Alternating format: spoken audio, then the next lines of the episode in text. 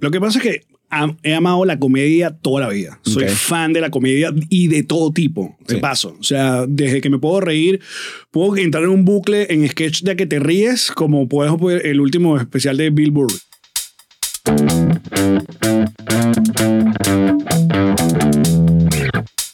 Tenía cero miedo a perder su trabajo. Total. Todos los cuentos de la rueda de me dijeron que cambiara este punto por un punto incómodo No, y dije, me voy. renuncio si me dejan hacer esto. Eh, bueno, Alex, bienvenido. Gracias, vale. Gracias por... Gracias por por la invitación. eh, coño, qué fino tenerte acá, vale. No, chico, gracias por la invitación. ¿Cómo- Este, ¿Cómo está la vida? ahorita bastante movida. Movida, veo que hay y actividad. emocionante. Sí, Sí. sí, sí, sí, sí. Está muy emocionante ahorita. Esa etapa pre, preparto es muy... Claro. Todo te cambia. A mí me encanta como porque ahora como ya Karen la empezó a sentir. ¿no? Se está empezando a sentir. Claro, ella me avisa y me pone la mano y no pasa nada y yo tengo que tener la mano ahí como un rato así como que, Sí. Créeme, eso va a cambiar. La- la- la- y que no está pasando nada. No, espera.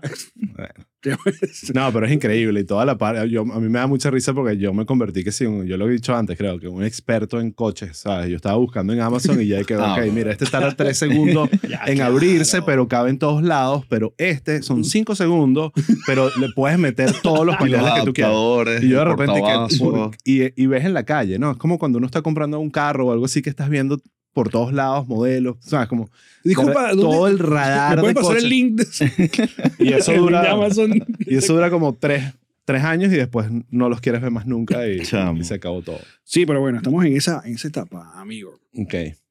Bueno, Mira, te felicito. Gracias, gracias. Bueno, Sí. o sea, ha sido, para nosotros ha sido co- complicada la historia, pero, pero bueno, afortunadamente todo va caminando bastante bien. Creo que viene una- la, la etapa más graciosa de mi vida, viene, viene a continuación, la próxima temporada. Sí, sí, sí, son cambios muy... Pero eso, eh, es como que no, no le pares a nada lo que te diga nadie, incluyendo lo que yo te voy a decir ahorita, porque uno, cada quien lo maneja a su manera. Pero sin duda es muchos cambios y, y- y- y para mejor, en- a mi parecer.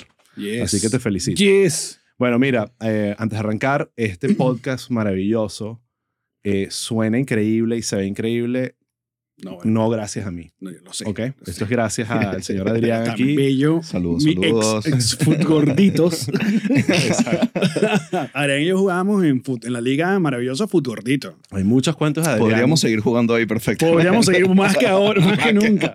Eh, Pero un montón de gente, celebridades, salió de Foot Gordito. Leo Rojas jugaba Sí. en Foot Gordito. Leo Rojas jugaba en fútbol. Este, eh, DJ Michael 77. eh, Daniel Pistola no estaba ahí también. Daniel Pistola jugaba, sí, claro. Víctor, Víctor Drija jugó en Díaz jugó un par de veces y más nunca quisimos jugar con él porque es muy picado. Uno Carajo, Un ve, carajo que iba a jugar fútbol con canilleras puestas, no, para, Nah. no, no, no. un- uno ve la personalidad de la gente cuando juega ese tipo de Marico, deportes total, colectivos. ¿eh? Total. Sí, sí, Sí, se sí, revelaban. sí, sí, sí. Eh, pero bueno, nada, saludos a todos los integrantes de Futgordito. Un saludo, muchachos. Eh, yo jugaba más uno llamado Fumolito, pero ese, ese tenía otros. Yo traté de incorporarlos, pero ahí no hubo buena recepción. Me juzgaban. Es que no suena como una buena combinación cuando lo dices, pero, cuando lo haces es muy bueno. Ves las jugadas burdas más claras. O por lo menos eso es lo que tú crees, que es lo que importa, porque al final es todo un tema de percepción. Total. Eh, pero bueno, nada, astroestudios.com, ese es el, el que hace posible este bello podcast. Eh, así que eh, antes de arrancar, siempre es bueno mencionarlos y hablar de las maravillas de este estudio. Por contrato, el release que acabas de firmar. Perfecto. Tienes cinco minutos ahorita solo para hablar No, maravillas del estudio. Y yo, y yo como, como también armé mi propio estudio, estoy aquí tripeando de, de la maravilla que armó el, el, el Adrián. Thank you. Estamos geeking out Está muy ahorita. cool, está muy cool. Es verdad, y podemos arrancar por ahí de las vainas que estás haciendo ahorita, que tú montaste tu propio estudio y Sí. tú decidiste controlar tu propio destino, lo cual es una perfecta, una, una muy buena decisión. Sí, o sea, creo que en el- mi vida en el mundo digital, cuando, cuando el, el proyecto se pausaba por culpa de un diseñador gráfico, un editor o de algo, yo no tengo esa paciencia. Yo dije, tengo que aprender a hacer esta vaina. O sea, tengo que aprender yo a editar, todo está ahí, a aprender y a darme golpes. Y yo creo que la etapa más fuerte de aprendizaje y la ola fue, obviamente, con, nos reiremos de esto, con el podcast que comenzó literalmente siendo grabado con un iPad y con un micrófono que compramos en Best Buy y luego o sea, la hora de aprendizaje de cómo era funcionar un contenido digital y cómo podríamos nuestra audiencia convertirla en comunidad y la comunidad al mismo tiempo apoyarte y tenerte dinero para luego ir a, a comprar los equipos necesarios. Sí, lo vas haciendo por capas, porque al final también eso de todo de un solo golpe, tú te das cuenta que no, invertí el dinero 80% en lo que no ha debido. Exacto. Entonces sí. mejor déjame, ok, resolví esto, ya funciona, armé la comunidad y poco a poco vas como agregándole tu- tus juguetes. Sí, pero entonces, eh, nada, afortunadamente nosotros pudimos comprarnos una, una casa acá en los Estados Unidos, un townhouse, tenía el Ujú. espacio del, del garaje, yo no quería que el garaje se convirtiera en el clásico garaje de, de- de Peroles y... Bueno, um, es, es de Peroles, pero Bueno, Peroles que son, Peroles más bonitos, más Exacto. Porque sí, cuánta huevonada. De hecho, yo ca- casi siempre hago como cierta limpieza de, de, de vainas que ya, por ejemplo, yo tenía toda una pared, un rack lleno de Funkos, porque a mí me gustaban los Funkos y coleccionaba uno que otro, pero luego con Nos Reiremos la gente empezó a regalarme Funkos. Y ya tenía un montón de vainas que yo, porque yo no quiero ese Funko. y fui como medio dorando, regalando algunos y así, haciendo como el espacio un poco más, eh, no, no, no tan cargado. Pero sí, eso fue lo que hicimos. Convertimos el garaje en el estudio donde básicamente hacemos todo. Ok, ¿y qué es todo? ¿Qué estás haciendo ahorita? Sí, ¿cuáles son los proyectos que te tienen ocupado y emocionado? Bueno, el, el main project es Mañanitas. Mañanitas es, eh, nació en la pandemia cuando Jean-Marie y yo teníamos, nos reiremos de esto y bueno, en la pandemia había esa necesidad de como de más contenido y sobre todo para los patrons. Entonces Ujú. queríamos hacer algo como distinto y había como cierta gente que como que se burlaba de nosotros porque éramos como muy radio o, Ok. nos, o, nos, o nos veían como muy tradicionales. Entonces, pero yo al mismo tiempo decía, pero si yo toda la vida hice radio y este yo soy de- así, pues. Exacto, soy este, de, de este aquí, Yamari también. Y nosotros lo que hicimos era, a través de Patreon, una, una grabación en audio donde parodiábamos un programa morning show de radio y por eso le pusimos mañanitas. O sea, así de fácil. Perfecto, sí. Y nació por mucho tiempo y fue una parodia radial donde por eso tenemos las secciones Gaia de tal día como hoy o no, Sí, que es un montón de bailes y poníamos música podíamos poner música en el Patreon era un, forma- un poníamos un, un archivo de audio y ya Y listo. ok. y eso funcionó mucho en nuestro Patreon. eh, a paralelo con Nos Reiremos de esto. Llamarillo yo grabamos a prim- en la mañana, a veces era, eh, luego empezamos a hacer como streaming. Y cuando tomamos la decisión de que Nos Reiremos como podcast, ya nos había dado como lo que nos dio y queríamos como terminar el proyecto, hubo una propuesta de que por, por qué nos evolucionamos a Mañanita y lo convertimos como en esto que está actualmente y llamaría al comienzo si estuvo como on board con la idea, pero luego a mitad de la gira Yamari tuvo como un encuentro con su vida y con su resolución en lo que quería hacer y ella me dijo que literalmente se quería retirar de todo lo que sea contenido digital y no lo quería hacer. Y bueno, lo respeté y todo bien, pero yo le decía, pero yo necesito... yo Pero sí, mira, pero yo pásalo. sí quiero hacer otras cosas. Y Exacto. ahí surgió la idea de que obviamente entrara Karen, mi esposa, que también Karen había, era locutora de Claro, radio sí, sí, y tiene maneja muy bien el sentido del humor y también la comunidad de Nos Reiremos la, que, la quería mucho, o la quiere mucho. Entonces no era como alguien externo que yo iba a traer y aparte, bueno, también todo queda en casa, ahora todo queda para la, para la casa, perfecto. Sí, a veces tienes la solución literalmente enfrente tuyo todos los Sí. días y no la has visto. Fue una bendición. Al mismo tiempo, bueno, el proceso, el programa, si, lo, si ven como los primeros episodios que intentamos, yo quería como una mesa donde traer pareja y que Ujú. fuera como un más formato podcast. Luego le dimos como un montón de vueltas hasta que creo que ya dimos con este formato que es, mira, la gente, esto es un programa de, de día a día, se conecta con nosotros, le decimos a la gente, verga, esto está trending por esta vaina, este fue el video que se, que se viralizó ayer, una joda, una vaina, súper interactivo, ponemos un número de WhatsApp que la gente interactúe con nosotros, llamamos a Andrés Cooking, que es como mi mejor amigo Sí. ahora para hacer cualquier estupidez, y luego inventamos lo de chistes malos, voces chiquitas, y ya, that's it. Y hemos tenido como un nuevo aire ahí, ha llegado una nueva audiencia, también afortunadamente con la noticia que de Claro. vamos a ser padres, como un boom medio mediático. Y creo que estamos en un muy buen momento ahorita de, de eso, de la rutina del programa, del- de, los patrons que están contentos. Y al mismo tiempo estoy haciendo como otros contenidos un poco de, como por ejemplo Nada Nuevo, Ujú. que era algo que todo el mundo me pedía sobre cultura pop venezolana. Y Ese hice- me pareció que está muy fino. Vi el, vi el de Chatén. hice el primero sobre la historia ni tan tarde y Ujú. esa es la idea. Ya estoy, quiero hacerlo como una vez mensual, pero capaz aumente porque tengo como una lista, un montón de vainas que contar. Por ejemplo, yo, el, el que va a salir este mes, o bueno, ahora que estamos grabando, es sobre la historia del Pop Festival, el Caracas Ok. Pop Festival. Ah, wow, Claro, qué cool. Porque lo viví, porque bueno, ya co- conseguí por fin hablar con el productor general y todas las cosas que ocurrieron en los tres eh, las tres ediciones. Entonces, eso también me tiene como muy emocionado. Ese proyecto está muy fino, me gusta, me gusta bastante. Em, ahora, una, una cuestión que, que creo que tenemos muchas similitudes es, es generacional. Yo, sabes, como que por viendo tu carrera y también viendo las referencias que manejas, yo siento que una manera que podría definirlo es que tú eres un hijo de MTV. ¿Sabes? Siento que yo también me considero un hijo de MTV y eso en nuestra cultura y en nuestro eh, crecimiento y desarrollo eh, niño, adolescente, y tuvo un impacto brutal. Háblame de eso un pelín. ¿Cómo fue? Me interesa entender tú ¿Qué estabas viendo tú de chamo y cuáles eran tus referencias para que eh, las vainas que estás haciendo ahorita te gusten? Porque a mí el asunto de la música está muy marcado todo el tiempo. Yo quería ser era rockero, yo quería ser era cantante. Y de hecho tuve una banda en los 90. Entonces tuve una banda con los ¿Cómo se llamaba? Eutanasia.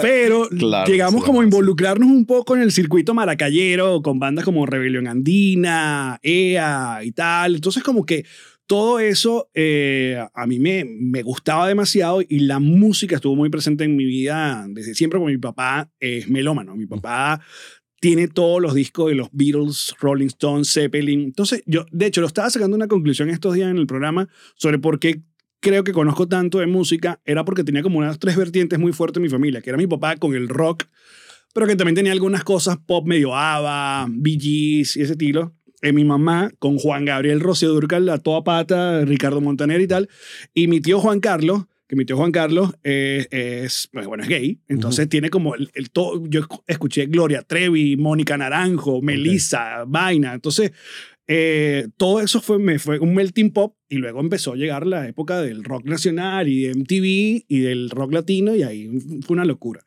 Entonces sí, veía mucho en TV. Bueno, era, yo quería ser VJ, o sea, era el sueño de uno. Claro, o sea, todos los VJs que habían en esa época. Ruth, eh, eh, eh, Gonzalo, Arturo. Arturo era, era, era que le metía comedia, que era uno de los que tú decías, bueno, sí. este me da risa, tiene vainas. Después estaba, ¿cómo es que se llamaba el metalero? Ahorita Alfredo, se. Alfredo, que también, yo era fan porque yo era bastante comegato en esa época. Headbangers. Y tenía Headbangers, hora prima. Hora prima. o sea, en verdad era, era adictivo, porque además también tiene el tema de que entra en nuestras vidas. Y eso quiero hablarlo, porque tú naciste en qué año? En el 80. 80, sí. Yo nací en el 79. O sea, entonces para nosotros somos esa transición como de televisión a cable a internet. Es como que vivimos un poco de todo y tenemos ese peo armado que no entendemos. Creo que alguien definió nuestros cinco años entre los, creo, 77 al 83, algo así, los, no, no nos llaman ni millennials ni... Los seniors. Los seniors. Entonces, como que llegamos en, el, en la convergencia en ahí perfecto entre y por eso se nos da muy bien todo el asunto como digital, pero conocemos perfectamente todo lo análogo. Sí, somos como los traductores entre los exers y los boomers y los millennials. Siento que estoy escuchando a mis tíos hablar aquí todo. no, pero, pero es que, mira, yo grabamos... en la época. Pero qué bueno, es que nosotros pasamos de grabar cassette, de grabar programa en VHS a descargar en Casa, en, Limeware y en, y en Emule. Y no sé cómo es en tu caso, pero, pero, y eso quiero que me cuentes, pero yo empecé a consumir contenidos de televisión abierta porque era lo que había. En, los 80 en Venezuela todavía el concepto de cable, las parabólicas empiezan a llegar un poquito, pero no era algo que estaba ya en un nivel de penetración En, la ciudad. Entonces uno estaba viendo era Radio Caracas, Venevisión, de repente escuchando la radio. Eso era. Y entonces el, el tema de la televisión abierta es que al final es muy local. yo, yo me acuerdo de ver Radio Rochela, lo estábamos hablando el otro día, de yo sí veía Radio Rochela. Con, claro, y religiosamente. Religiosamente, pero hay generaciones, yo creo que la, de Adrián probablemente, que era como que no, ya en esa época yo, yo tenía... O capaz agarraste como la última ya. Sí. Esa es la última ola, nosotros sí. somos la última de... Pero es que cuando entra cable, yo literalmente le clavé una puñalada en la espalda a la televisión abierta. claro. Fue, se acabó. Yo voy a ver Sony Entertainment Television, Warner, lo que sea, HBO, lo que había ahí porque bueno, se te abre un mundo. Claro. Y yo creo que eso pasa en los 90. Entonces nuestros 80 fue televisión abierta, los 90 fue cable y de repente entra internet y que aquí estamos. y entonces ahí es que empieza la locura, pero yo creo que eso representa mucho a nuestra generación. Ahorita no se puede hablar de una generación MTV que no sea esa. Fueron la gente que creció en los 80 y en los 90. Lo que pasa es que también la generación MTV, por ejemplo, de de Adrián, es más MTV Week o, o la, o, eh, ¿cómo se llaman? Todas las, las vainas de- de, Reality, los Storm reality. Eh, Bueno, cuando yo me, cuando yo cumplí como 18 empezaron a surgir los realities y ya como que se rompió ese... Yo Claro llegaba que a casa, sí. ponía MTV, lo dejaba corriendo y era música. Real World fue Real uno de los World, primeros sí. eh, Reality. eh, realities Claro. y Con era un revolucionario en esa Claro. época. Después hicieron mil eh, Sí, cosas similares, pero era MTV eh, tratando de también, eh, era lidiando contra internet. Ay, qué coño, ya pueden ver videoclips. Bueno, y cuando no los premios necesitan. eran relevantes. Sí. O sea, que Claro. marcaban la pauta si te ganabas un premio. O sea, capaz no era un Grammy, pero coño. Era Para- un MTV, marico. Para mí ver los premios MTV en una época era, un, era el mejor plan. Era el me- Hay unos en particular, los premios MTV de 1992, aquí se me está saliendo la cédula, Mierda. que ahí sí. tocó, o sea, el Dennis Miller, que es un comediante, Sí. era el host, y ahí tocó Nirvana, Metallica, eh, eh, Guns N' Roses con Elton John. Fue una vaina que era como Wow. que Épica. estaba todo lo que para nosotros era importante. Obviamente Claro. ahorita lo mencionas y es como, ah, bueno, recuerdo viejos que, que ya, ya no pueden ni mira, caminar. pues. A mi vida, el cable llegó en el, como en el 94 y porque jalé demasiado bola, porque era un lujo, era un pequeño claro. lujo que había. O sea, y recuerdo que el servicio se llamaba Parabólica Service en Maracay y lo que traía era como 20 canales máximo. Ya era Pero- increíble. Pero era momento. increíble. Yo me iba a la casa del vecino a ver en TV un rato porque quería saber. Vivi Zambotes me, me, me volaba la cabeza y, y eso, de, de, de esperar el video estreno. O sea, yo recuerdo que esperé el video estreno de mm, Until Sleep de Metallica, así como que hoy es el video estreno de Until Sleep, o sea, porque era parte del primer video luego de todos los años de Black Album. Y si te lo perdías, te lo perdías. Hasta nuevo aviso. Pero sí, y luego empezó, obviamente, las series. Y eh, era entender cómo funcionaba la serie. Yo no sabía cómo- que eran por temporadas. Sí. O sea, yo no, sabía, yo no sabía cuántos años duraba una serie. O sea, yo recuerdo que el episodio final de Seinfeld me lo prestó un pana en VHS porque yo veía Seinfeld, pero yo no la, no la consumí porque no tenías el chance. Era lo que te ponía el canal. Y No, ya, y a uno se le olvida, pero Seinfeld estuvo en Televen traducido al español. Y eso Y Friends también, ¿en y era horrible. Eh, eh, ah, y Friends, también, en Televen, sí. Pero entonces eso no era, ya en el momento del cable era, no, ya ahora lo puedo ver en el idioma original subtitulado. Era como que Claro. había, había un salto ahí de... Pero sí, cuando llegó Sony, exacto. o sea, Claro. es otro cambio importante en la cultura. Exacto, yo creo que dentro de todo, en el cable, Sony sustituye un poco, aunque no era nada que ver en, el, en, el, en, en lo que significaba, Sony sustituye a MTV en, en el fanatismo. Y yo que trabajé ahí, para mí era un sueño poder aplicar y tener, trabajar en un canal como ese. Una de las cosas que amaba, amaba y, y me daba muy rabia, mucha rabia, es que pasaban episodios viejos de Saturday Night Live, Sí. pero los pasaban editados. O sea, yo, yo sabía que no duraba, o sea, yo recuerdo que en, en Sony transmitían una canción del artista, Sí, y no era- las dos canciones. Lo recortaban O sea, para lo que recortaban. entrara en una hora, un Exacto. programa que usual, en una época era de hora y media. Claro, pero había un montón de cosas que no había internet y tú no tenías acceso. Yo sabía que existía el, eh, el formato late night, pero no dónde lo veía, no, no podía ver, no, no tenía ningún, nada de eso. O sea, recuerdo, bueno, ya más, más entrado en los 2000, como que el 2015 fue, como 2000 algo, que, que mm, HBO empezó a transmitir el programa de Conan ya en, en, en TBS. Y era ver, coño, por fin voy a ver un, un late night completo, o sea... Pero todo eso ya eh, uno lo ha visto gracias al internet, pues los archivos de, de, De los Letterman, de Jay sí. Leno, exacto. Eh, sí, y ahí llega eso. Internet cambió todo porque por más de que uno tuviese el acceso a cable, no tenías el acceso a todas las cosas que estaban pasando afuera. Los late shows es un buen, un buen ejemplo. No llegaban. Y otra cosa que me ha fascinado, sobre todo ahorita que quiero contarle mucho en ese nada nuevo, es que hay un montón de gente que ignora todavía a estas alturas que hay un montón de, sobre todo en la televisión abierta de Venezuela, que hay un montón de programas que se copiaban descaradamente, porque una cosa es una franquicia que pagaba, ¿no? Sí. Pero otra cosa eran las copias de programas argentinos o programas eh, mexicanos que luego hacían su versión en Venezuela y la gente piensa que es original de Venezuela. Tal cual. Pero la gente olvida que los productores más importantes de televisión abierta en Venezuela eran la mayoría argentinos. Carregal, Peña, eh, Ceruti. Entonces esa gente... o cubanos, si eran más hacia O adelante. cubano. Sí. Entonces esa gente sí Lo hablamos con Emilio. tenía la posibilidad de viajar o si tenía el acceso a través de eso, parabólica, satélite, veían esos programas y listo. Como un una- ejemplo eh, que vamos a seguir repitiendo en este podcast porque realmente es muy influyente es Sicilia. Sicilia es de alguna forma la persona que estaba viendo Letterman, estaba influenciándose de todo ese movimiento en Estados Unidos y trae todas esas referencias a Radio Caracas y eventualmente también a Televen y a Puma TV para, para hacer cosas distintas, interesantes y, la- y las Sí. que de alguna forma todos aquí nos beneficiamos, nos beneficiamos de una u otra manera. Ahora, vamos al punto de tu carrera. Ajá. tú estás, ok, tú estás consumiendo televisión abierta, o sea, ¿qué estabas viendo? ¿Qué eran las vainas que te gustaban de carajito? ¿Sabes? Que sí, Messenger.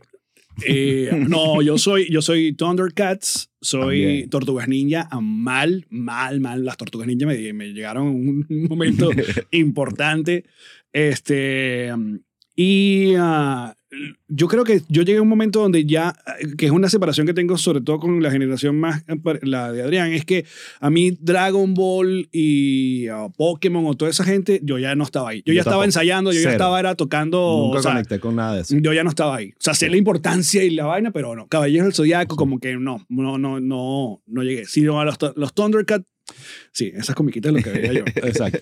Y luego, bueno, eso, empiezo como a los 15 años a meterme en el asunto de querer tocar una banda. Y armamos una banda a los 15, 16 años y ya mi mundo empezó a, era en estar en salas de ensayo, en ir a toques o conciertos. Y La que- manera de querer ser famoso en esa época era teniendo una banda. Claro. Esa era, Ha era- cambiado por años. No tenías una DJ. cuenta de TikTok. Después de ser DJ. Exacto. y lo mejor es que lo hice todo, déjame decirte.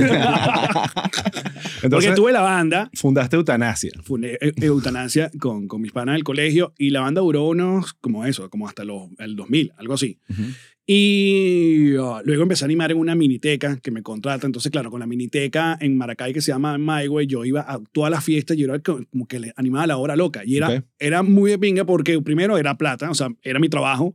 Trabajaba los fines de semana, trabajaba en fiestas donde había, eh, eh, bueno, gente que, que, que uno después ligaba con esa gente. Sí, había beneficios adicionales. Exacto, había como una mini fama local entre Valencia y Maracay animando en la MyWay.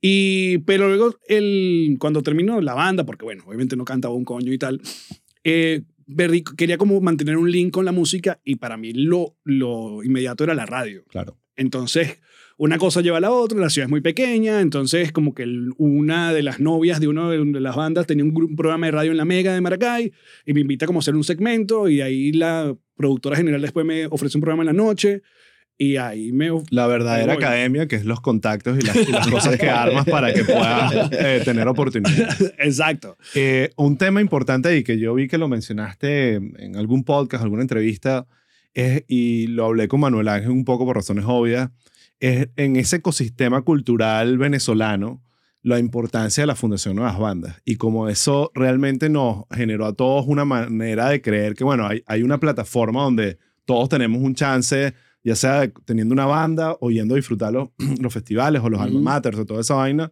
Y, y, y tú te metiste en ese, o sea, ese fue parte como de la dinámica Sí, tuya. no, no llegué a participar en nuevas bandas, pero también, uh, una vez más, hay que recordar la, la época mitad de los 90, donde sin internet o en Maracay, o tú te enterabas a través de la radio, pocas algunas cosas, pero la, mi, mi fuente de información era Urbe. Ok. Urbe era mi fuente de información. También. O sea, los miércoles había que comprarlo y uno se enteraba. Ahí me enteré de gente como la puta eléctrica, por ejemplo. Claro. Ahí me enteré de gente Una de mis como... experiencias más increíbles de adolescente fue ir a un matiné de la puta eléctrica. O sea, todavía no, po- no, no podían entrar de locura. edad. De hecho, nosotros versionábamos Dinamita, marico, en Wow. Maracay. Nadie sabía que esa banda no se escuchaba en Maracay. Se escuchó nada más que, creo que 92.9 fue como que le dio Sí. eh, medio bala. Pero nosotros en los toques tocamos, y la gente pensaba que Dinamita era de nosotros. Y yo no. Era porque había conseguido un disco de la- del quinto Festival de las Bandas y lo conseguí, lo compré y yo decía, esta banda, qué bola es esta banda. Y Esa banda, en verdad, en vivo era increíble. A mí me marcó la vida los conciertos. De, a- a- ese en especial fue en espacio, en, ahí en, en la castellana, un matiné, podían entrar chamos. Y, y tocaron como si no, no pudiesen entrar chamos. Pues, y eso fue, el- eso es lo que uno quiere, el rock and Claro. roll y que haya una locura. Y, y en verdad era una muy buena banda. Pero en las bandas, mi relación al comienzo era como medio odio, como mucha Ah, gente. no, claro. Es que Nuevas Bandas está comprado. obviamente. Porque no ganó una banda amiga. Rebelión Andina era una banda que estaba en Maracay que era muy loca, porque era una banda de casi el 100% chamos, hijos de chilenos, o creo que uno era boliviano, pero eran como chamos que habían venido de la, de la migración chilena. Eh, entonces tú. ellos mezclaban. eh, eh, fue un grupo que comenzó tocando muchas cosas del de altiplano, Sí, zampoña, charango, y luego fusionaron eso con el new metal y la vaina era una puta locura. Aparte que eran súper talentosos porque que- que entre canción se rotaban instrumentos. El que tocaba la batería, tocaba el bajo. Eran unos huevos pelados, una bandotota. Y ellos participaron en el 99. Y ese año ganó una banda llamada Los Mentas. que salen los mentas vestidos de perro calentero y que mundo porno. Y claro, yo indignado, ¿cómo va a ganar esta mierda? Pero en el fondo yo, que no, los mentas es divertido. Y ahora mentas amo los lo Claro, después lo entendí. Amo los mentas. Pero al comienzo estaba con esa vaina. Pero sí, era, era el evento importante. Sí. Había que viajar. Viajábamos en las bandas por, primero eso, el, el conocer a la gente, cómo se, cómo se tocaba. Luego empezaron los circuitos y eso sí le dio más cabida a cada A quien los, de... sí, a, la- la- a los territorios y a la región. Exacto. Pero, eh, eh, y esa época, tú hablas del 99, toda esa época eh, fue una muy buena época para la fundación porque había eh, patrocinio de cigarrillos. y eso hacía claro. esas fiestas y esos conciertos Lucky realmente, eh, uno sentía que estaba en el primer mundo. Era realmente buenas tarimas, buen sonido, buena producción, por supuesto, Lucky Strike por todos lados y uno feliz de que te Bueno. la oportunidad de hacer un show así. Ese festival del 99 fue en los jardines o como las afueras del Teresa Carreño. Sí, los espacios abiertos de Teresa Ajá. Carreño. Y tocó Juanes nuevecito. Claro. Nuevecita. Juanes no había, no sé si había pegado alguna canción, pero estaba ahí y tocó La Corte, creo yo, en esa, en esa época. Sí, no, Y- lo- Pero lo único malo, obviamente, era que como era de, de, de cigarrillos, no había acceso a los menores de edad. Entonces eso Uf. era como... Exacto. Yo ya era mayor, pero bueno.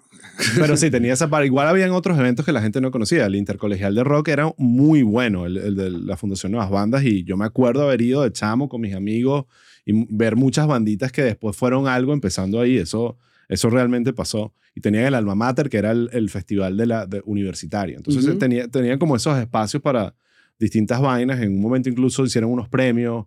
eh, pero, pero sí era, y no sé cómo está ahorita, pero eh, era muy influyente en, en ese circuito cultural venezolano que estaba muy conectado al punto que quiero llevarlo es a la radio. O sea, era el paso de estar alrededor de nuevas bandas a poder eh, llegar a la radio, sea como entrevistado o teniendo un programa, era, era posible. Y uno de los casos fue, ¿cómo llegas tú a, a la Mega Caracas? A la, bueno, la Mega Caracas es porque básicamente me hizo famoso 12 corazones. Ok. no, que era bueno, muy normal, ¿no? Claro, era Eh, la época, era la época. Bueno, era el sueño, obviamente. Yo estando como locutor de la Mega de Maracay, sabías que la Mega era estar en la Mega de Caracas Ujú. y ah, estar a nivel nacional. Aunque había pocas esperanzas. Era como, bueno, no, que oye un huevón de Maracay va a estar en la Mega de Caracas al lado de, ¿sabes? Erika, Ana María, Chatén y todo esto. Eh, afortunadamente gano el fulano concurso de Venevisión, hago 12 corazones, me mudo a Caracas. Ya, eh, explícame eso. El concurso era como un concurso de... Un reality. de- un reality para ser animador. Sí. Ok. Yo ya estaba viendo ahí en Valencia, me habían cambiado de radio a una que se llama Guau 881 porque um, empecé a trabajar mucho en Valencia, esta era una radio nueva y me dieron como mejor horario y me mudé. Y está, esto estamos hablando de 2002. Ok. En el 2003... Buena eh, época para Venezuela. No estaba pasando nada políticamente. no, estaba todo tranquilito. Aparte, yo tenía el programa de la mañana y nosotros llegábamos antes de que prendieran las guarimbas en la principal, porque la que llaman la, Bolívar Bolívar de, de, de Valencia. Entonces nosotros llegamos, subíamos y prendían la, la guarimba ahí de, de esa época. Este, mm, tenía un, eh, yo trabajaba en la, en la miniteca, bailaba con, con, con nosotros el hermano de Carmen Alicia. Carmen Alicia es una cantante que participó en unos dos realities de RCTV. Ok. Entonces, de la nada, Venevisión saca esta promoción que dice Venevisión busca animador y no sé qué vaina. Llaman, vengan al casting, no sé qué tal. Y claro, yo lo que, yo recuerdo haberme topado con la promo y haberme preguntado, bueno, ¿para qué quieren animador si ahí está Samir, Daniel, toda esa gente? Y no le presto atención. Es Juan Carlos, mi pana, que me dice, Marico, vamos, vamos, vamos. Y me jala bola. Y ya tú a estas alturas estabas animando las fiestas y haciendo yo era la- animador, la- yo- con mi- la miniteca. Exacto, mi vida era en la radio en la mañana en Guau 88, eh, 88.1 y animaba mm, 15 años, matrimonios y tal con la My Way. Bueno, Esa pero ahí, ahí, coño, crédito a tu pana porque estaba viendo que lo estabas haciendo ya. porque no intentar? eh, Claro, pero como el jazz tenía como más cercanía como cómo funcionaba Caracas, yo a Caracas le tenía así como que... ah, Ok. o sea, ah, ya hablaremos de eso. Propio muchacho Quiero preguntarte. tengo preguntas. Y nada, pedí la camioneta prestada a mi mamá y nos fuimos. Entonces me dice, hay que llegar burla temprano porque eso va a llegar miles de personas. Marico, llegamos que si a las 5 de la mañana éramos los únicos cuatro huevones que fuimos en la... en la- Obviamente con el, con el tiempo sí llegó más gente. Pero aquí lo curioso del caso es que eh, es un casting y uno, estos cuentos ya me lo, me, lo de- me lo dicen después, es que como es un casting, bueno, tú pasas como por una línea de productor, ellos te, te escanean y te mandan a, hay dos estudios. El estudio A, donde, bueno, si tienes buen look, vamos a ver para acá. En el estudio A hay tres cámaras, un micrófono en mano. y Mejor tal. iluminado, todo. Si no te gustó, vas para el estudio B, donde hay una sola cámara y ya. Y un basurero, sí. A mí la- en el primer casting me mandaron para el estudio B, yo no sabía. Yo salgo después del, del casting, porque presento un programa X. Yo y a mí- hice mi vaina y le digo a mi pana, y mi pana como tenía ojitos azules y tal, me dijo, no, marico, tenían tres cámaras. Y yo que, no, yo no, yo tenía una sola cámara. Pero yo me fui, me devolvió a Valencia como tranquilo, como que bueno, ya fue. Yo no, es, no era mi sueño. No, mi sueño no era ser animador de Venevisión. Nunca lo fue. El casting le resulta muy bien a Venevisión porque esto es una coproducción entre Promofil y Venevisión. Entonces, como que les llama la atención de que fue gente y lo replican en Valencia y en Maracaibo. Y estando en Valencia, yo termino mi programa de radio y me vuelve a llamar este. Marico, están acá en el Intercontinental. Y yo, pero ya fuimos a ese casting. No, que ven. Y en ese casting, a mí me paran bola. A mí, Hugo Devana, que era el productor, me presta atención, hago el casting, me vuelve a me manda a repetir. Después hacemos como un pase. Ellos hacían como publicidad para Venevisión, que estamos aquí en vivo. Y entonces, quédate porque vamos a cortar contigo. Entonces, como que, ok, yo dije, "A- aquí a- algo pasó. Algo está pasando, claro. sí. Hubo clic.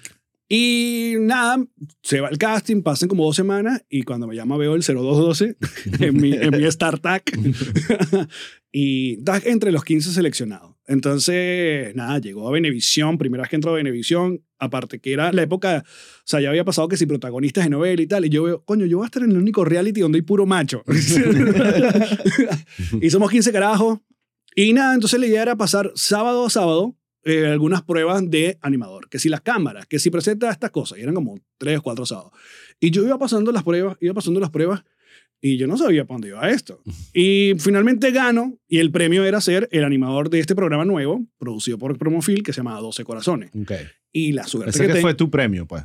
ese fue mi premio. Y la suerte fue que no fue un cualquier programa, fue el programa que pegó, ¿sabes? Del techo y tuvo un rating absurdo. Yo llegué a todo Venezuela hasta el día del sol. Te escaneó toda Venezuela. Me escaneó toda Venezuela y yo, no, yo tenía 23 años. O sea, yo todavía no estaba asimilando lo grande que fue el programa. Porque, bueno, tenía de todo. Tenía polémica, estaba arrancando el reggaetón. Entonces era gente desconocida que se besaba en pantalla y la gente indignada en la casa. Claro, estamos Eh, hablando de esto es televisión abierta. Claro, televisión abierta. Entonces, ay, los niños. Y aparte que son los, los- estos productores son unos bichos de que, que hicieron, no es justicia para todo. ¿Cómo se llama? El primero, no, justicia para todo. Sí, era. justicia para todo. Eh, o sea, ya se ven todas las triquiñuelas, todas las trampas para generar rating. Y yo recuerdo estar en la oficina en Venevisión, los productores celebrando porque nunca, eh, desde Bienvenidos no habían tenido los números que, que tenían, así, ese tipo. Luego, eh, algo que pasó con 12 Corazones fue que uno de los productores, eso, hay como varias cabecillas, y uno de los productores como que vio que ya el horario del jueves se había despertado y dijo, no, yo se lo quiero dar al programa nuevo Maite. Entonces nosotros nos Los cambian para los miércoles. Y los miércoles está ¿Quién quiere ser millonario? Yo me imagino que tú debes saber este cuento de los canales nacionales que ellos se hicieron como un mini pacto. No, no sabía. Hay como un, sigo, sigo como un mini pacto entre ellos de no agresión. Ok. Entonces los lunes, Venevisión no le ponía nada a la Rochela porque los lunes el prime time era de RCTV y así iban. Entonces obviamente el miércoles era de Eladio Lares. Entonces nos tiraron ahí Venevisión como, bueno, esto no es mío, esto es como una... produ- Aquí esto lo van a matar. Y nosotros al Lo- cuarto programa miércoles matamos a quien quiere ser millonario y nos sacan del aire. lo mandaron a los domingos y el programa O sea, se acabó, la- no hubo renovación. eh, el- la muerte fue porque, porque te metiste con Eladio. Bueno, yo no. El, ca- el canal, el el, canal pensa- el canal pensaba, exacto, que no íbamos a lograr tumbar a quien quiere ser millonario y sí. Entonces, bueno, el tiempo pasa, pasan dos años y yo ya viviendo en Caracas, yo empiezo como a acercarme, obviamente, al- a la gente de la Mega, sobre todo porque me empiezan a entrevistar, me empiezan a Ujú. me invitan al programa de Erika y Enrique Lazo, me empiezan a... eh, y el primero con que yo hago como es con él Ayala, que era la productora de Luis y, Ujú. y- y Erika, eh, y luego me hago pana de mi querido amigo Francisco Granados, el Osito, Claro. y de Michelle de Narcisian. Entonces, claro, empezaba como... Yo iba a la radio como a ponerme a la orden. Y una vez me eh, recuerdo que el oso y yo fuimos a Rock al Parque en Bogotá y regresando en el 2006 me llama Karim Ordaneta y me dice, hola Alex, ¿cómo estás? Este, am, ¿quieres estar en un programa a nivel nacional en la Mega? Y yo, y yo, bueno. Y lo que pasó fue que ellos habían hecho un programa nuevo de concurso que se llamaba La Ruleta, que era con Lilian Tintori y con Pastor Oviedo. Wow. Y el programa arranca y a la semana ellos tenían un contrato con RCTV, tenían un programa de concursos también y RCTV literalmente le dice o la radio o la televisión. Era esa época cuando la televisión se sacaba el huevo contra la radio. Claro. Y los chamos, o sea, los dos no pudieron hacer nada y dejaron a la mega guindando y a mí me dieron ese programa y yo entré. O sea, tú entraste con la ruleta. Yo entré con la ruleta, eso fue mi primer programa. Pero luego me pasó lo mismo a mí. Yo duré un año con la ruleta, que era un programa bien de pinga de concursos y era a nivel nacional. Ujú. Y yo firmé un precontrato en Venevisión con uno de estos. Ellos te ponen a grabar programas para la preventa que Ujú. no saben si se van a hacer. Sí, piloticos, vainas. grabas como una prueba, una, una promo de mentira y luego, bueno, si le interesó, lo hacemos. La gente no tiene idea de la cantidad de pilotos y proyectos que quedan Engavetados. eh, desde un guion hasta una idea, hasta un piloto, hasta una temporada, tantas cosas que quedan buenas y malas, obviamente, Entonces, en el mundo de la televisión. Yo estaba en la mega ya feliz y me llama Carregal, Hugo Carregal, me dice, mira, el programa va, se va a llamar El que sabe sabe y es como única Pascualoto. Y yo, "Ah, de pinga, sí, programamos en la tarde. Yo, no, es que yo tengo radio en la tarde. bueno, tú ya firmaste con nosotros, te jodiste. Y yo tuve que ir. ¿Sabes? Yo de 26 años, luego de por fin, esto es lo que yo quería, y yo tuve que ir a la, a la oficina de Jaime Ross, casi que llorando, a decirle, mira, me tengo que ir y vaina. Pero, coño, afortunadamente la relación quedó tan buena, que obviamente el programa, el que sabe, sabe, duró tres peos, no, no, no pasó nada con ese programa. Y cuando hacen uno de estos grandes cambios que hace la Mega de cada dos años, eh, Papelón con Limón era con Mariela, Mariela Celis y Lazo. Y quieren, mandan a Lazo para hacer la cuenta de tres, inventando con Iván y con Erika. Y a mí me dicen, ven para que estés con Mariela en Papelón con Limón. Y coño, ya ese era otro nivel porque era el mediodía, era literalmente... Sí, todas las piezas empezaron a encajar. Y ahí fue. Y desde ahí estuve fijo en la Mega. Hice tres años en Papelón con Limón. Luego inventamos Conector, que era Ujú. como el primer programa que la Mega quería hacer sobre tecnología. Y hablábamos sobre el, el YouTubeazo del día, el MySpace de la semana, vainas así. Y, y ahí comienza conmigo un poco la, la cercanía con lo digital. Exacto. Yo fui como el primero que hacía streaming en la cabina y mm, el conector duró un rato y luego me mandan, inventamos Apaga la Tele, que era con Claro. Verónica, que creo que yo fue el proyecto más importante que tuve en la Mega. Sin duda, y es el que por lo menos yo recuerdo más como que tuvo mayor impacto, no sé. desde- Sí, desde sí, mi sí. punto La de dupla con Verónica fue Una- mágica y aparte que le, le dimos un montón de chance a colaboradores. Bobby Comedia, Edville, eh, creo que ¿Qué- en, Nanutria. en qué horario estaba? Porque yo me Comenzó en la noche, fuimos como bajando noche, después a las 3, después el mediodía fue como el horario. Porque yo me acuerdo, no sé en, qué- en qué época era eso, corrígeme si me equivoco, pero yo estaba en época probablemente entre empezando a trabajar, universitaria, y, y, y, y sentía mucho la, la- O sea, el horario me convenía para escuchar un programa como ese. Sí, el mediodía fue lo que creo que la, Exacto. la gente más lo recuerda. Sí. Ahora, todo lo que me estás contando hasta ahorita, obviamente habla de que estás metido en el mundo del entretenimiento, del ser animador, de, Ujú. de- de televisión, radio. Y por supuesto que el tema de la comedia y el humor no necesariamente era lo que te definía, pero era un recurso que, que todo animador, todo, toda gente que está en ese mundo utiliza. Es como una, un, un- superpoder que puedes utilizar o no en distintas medidas. Cualquier animador puede hacerlo. Pero tú, tú llegaste como que a incluso a pasar el umbral de, ok, no solo va a ser un recurso, voy a hacer estando, voy a lidiarme. Esa, esa, yo creo que el conectarte con Bobby, me acuerdo, cuando hicieron la mala conexión, Sí. eh, te mete como en ese mundito que además estaba empezando a ser efervescente y ahí empezaste como a meterle la comedia a tu delivery, asumo yo. ¿Cómo, cómo fue ese proceso? Lo que pasa es que he amado la comedia toda la vida. Soy Ok. fan de la comedia y de todo tipo, de Sí. paso. O sea, desde que me puedo reír, puedo entrar en un bucle en sketch de que te ríes, como puedes el último especial de Bill Burr, ¿sabes? Ok. De ese, Tienes el rango el completo. rango completo, porque bueno, también a- admiro y y entiendo todo tipo de comedia, me ha gustado siempre. Y una de las cosas que me gustaban también de varios animadores en, en televisión eran los animadores ocurrentes. Un Guillermo Fantástico González, Orlando Urdaneta, ¿sabes? Esos que tenían no eran todos serios, secos, ¿no? Sí. Luego, eh, obviamente, ni tan tarde es un antes y un después que tú dices, ok, esta vaina se puede hacer. Pero cuando comienzo a hacer radio, la referencia para nosotros más grande es el show de la mañana. Claro. Y en el show de la mañana hay comedia, o sea, hay Claro. sketch, hay, hay joda, ¿sabes? Entonces, todos los locutores de la Mega del Interior queríamos replicar o hacer mini show de la mañana. Entonces, para mí la comedia no era ajena. O sea, yo Claro. en Papelón con Limón ha- hacíamos personajes, hacíamos, eh, eh, escribíamos o dábamos ideas.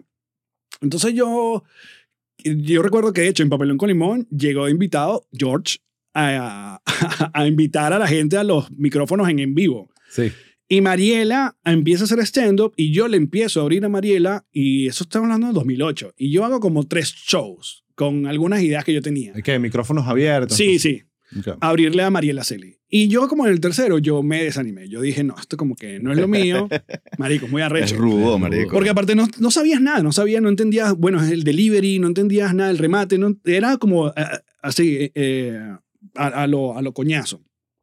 Pero me desanimé y de hecho yo empecé fue con, me metí fue en la onda de los selector y empecé a poner música en bares de rock and roll y, y estafé un montón de gente diciéndole que yo era selector y hasta un premio Pepsi me gané.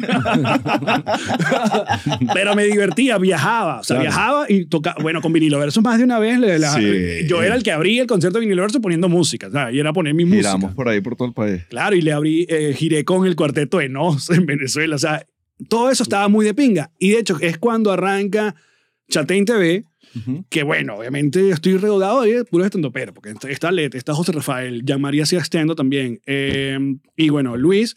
Y yo recuerdo que todo el mundo promocionaba el programa. Bueno, hoy me presento en tal lado. Estos tenían que sí, eh, a los, eh, los hijos del ocio y Claro, Chatein se convirtió, ellos lo hablaron aquí, se convirtió en la- el canal perfecto de marketing para Claro. llenar los shows. Y yo decía que no, yo voy a estar en Rastabar poniendo música. Luis me decía, ¿cuándo vas a hacer stand-up? Y yo dije, verga. O sea, y me propuse. Y ahí fue cuando escribí con todo respeto. Y, y nada, me lancé porque eh, teníamos la plataforma también, Luis. Invito a Manuel Silva a que abra el show. Imagínate, Manuel Silva es, acuerdo sí. es un monstruo. Que yo voy a, va, yo voy a aprovechar este momento para darte aquí un besito porque, marico. Osvaldo fue al show y luego me escribiste un correo. Lo, hoy lo revisité. De la nada. O sea, porque, coño, yo te conocía porque eras el, el pana de, de, de Plop y creo que una y otra vez, creo que hicimos una cosa con Diablitos, ¿te acuerdas? Que Sí. en la mala conexión. O sea, había una- sabíamos quiénes éramos y ya. Sí. Pero panas no éramos. Y, o amigos. Y, Sí, nos conocíamos, pues.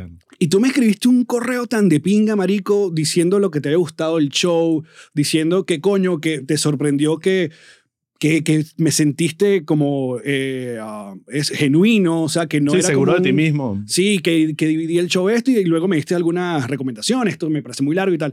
Y para mí eso fue, weón, como que un, un check, porque el otro peo que yo tenía, sobre todo, sí, eh, trabajé mucho con el peo de la comedia, era el hecho de pertenecer. O sea, yo sentía, siempre me sentí como outsider y siempre quise, ok, pero ¿qué es lo que hay que hacer para ser stand O sea, para que los otros te validen a ti. Sí. Y eso ha sido un gran peo que siempre tenía. Recuerdo que siempre escuchaba, no, las risas azules, la, la, no, la tarde de las risas azules. Claro. Si lo logras Esa ahí, la prueba. y yo dije, bueno, vamos, y fui, y me fue bien. Entonces, claro, es como que, bueno, ya me fue bien, o sea, ya me pueden reconocer como estando, pero ya había gente que como que todavía no. Sí. Entonces, claro, entonces uno... Es un mundo complicado. El mundo de- del- del stand-up y de los comediantes, eh, obviamente, es pa- hay Bueno, mucho es- ego. eso, mira, hay mucho es ego. hay- Venezuela. Hay mucha competencia. eh, y, y como somos o, o son todos muy creativos y muy tienen el, el tema de la comedia también en su recurso para combatir ese, esa, esos, es, no, no sé si son envidias, pero como que esa competencia que pueda haber. Entonces, Sí, sí, es eh, un mundo que, que sin duda te evalúan.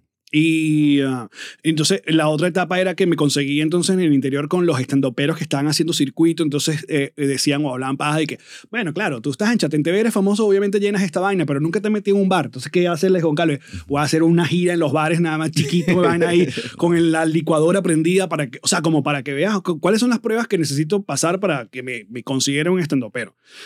Luego, obviamente, uno se va entendiendo, no va madurando y entiende que, bueno, un- una cosa es muy distinta. Ser, eh, eres un comediante a ser una gente cómica. O, o eres cómico y eres estandopero. O sea, hay gente que se para en la, en la tarima y ya te da risa per se. O sea, porque, eh, por, por su, man- su manera. Hay otra gente que es súper seca, pero es lo importante lo que escriba. Y luego el proceso de, de conseguir mi espacio en el material.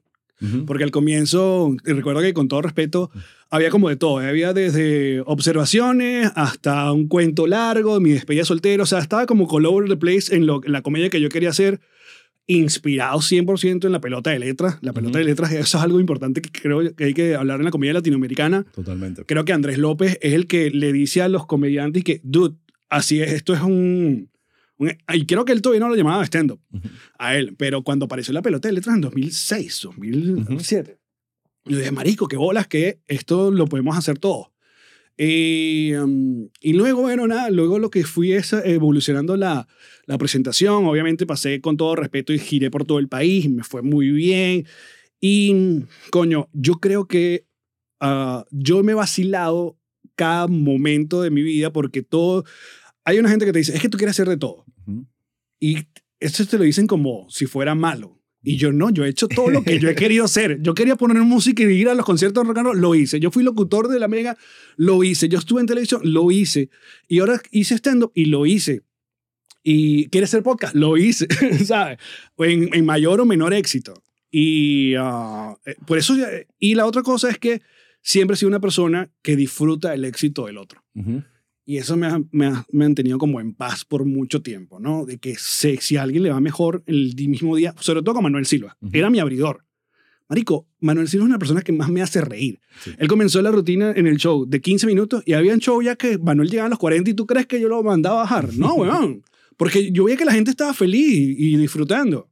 Entonces, nada, ese ha sido como un poco el, el struggle ahí con, con la Claro, comedia. pero ahí va también de cómo tú, es como una receta, cuánto le pones de comedia y de otros ingredientes al- a lo que tú eres. Y para mí tú siempre has sido una persona que te ubico más como una persona que como un- una persona que entiende todo el pedo cultural con una- un rango importante, música, tecnología, comedia, y esa es como la referencia. Yo creo que para mucha gente tú te posicionaste ahí. Entonces, claro, cuando estás haciendo comedia, eh, el comediante trancado te va a hablar con ese punto de vista, pero la mayoría de la gente solo te está viendo como un entertainer, que es lo que al final es. O sea, Sí. ¿Entiendes? Yo creo que ahí está. Ese- Y- el- el- me gusta entretener. Y, y esa ha sido la vocación y eso es lo que me he dedicado toda la vida. Exacto. Y ves mucho, lo que pasa es que eso no se habla, que muchos comediantes que les encanta ese stand-up, pero que tienen que hacer otras maneras de entretenimiento, como radio, tener un podcast, hacer otras vainas, pa- porque entienden que eso los ayuda en, su ecosistema de Claro. el negocio principal, que es para hacer una tarima y que la gente pague para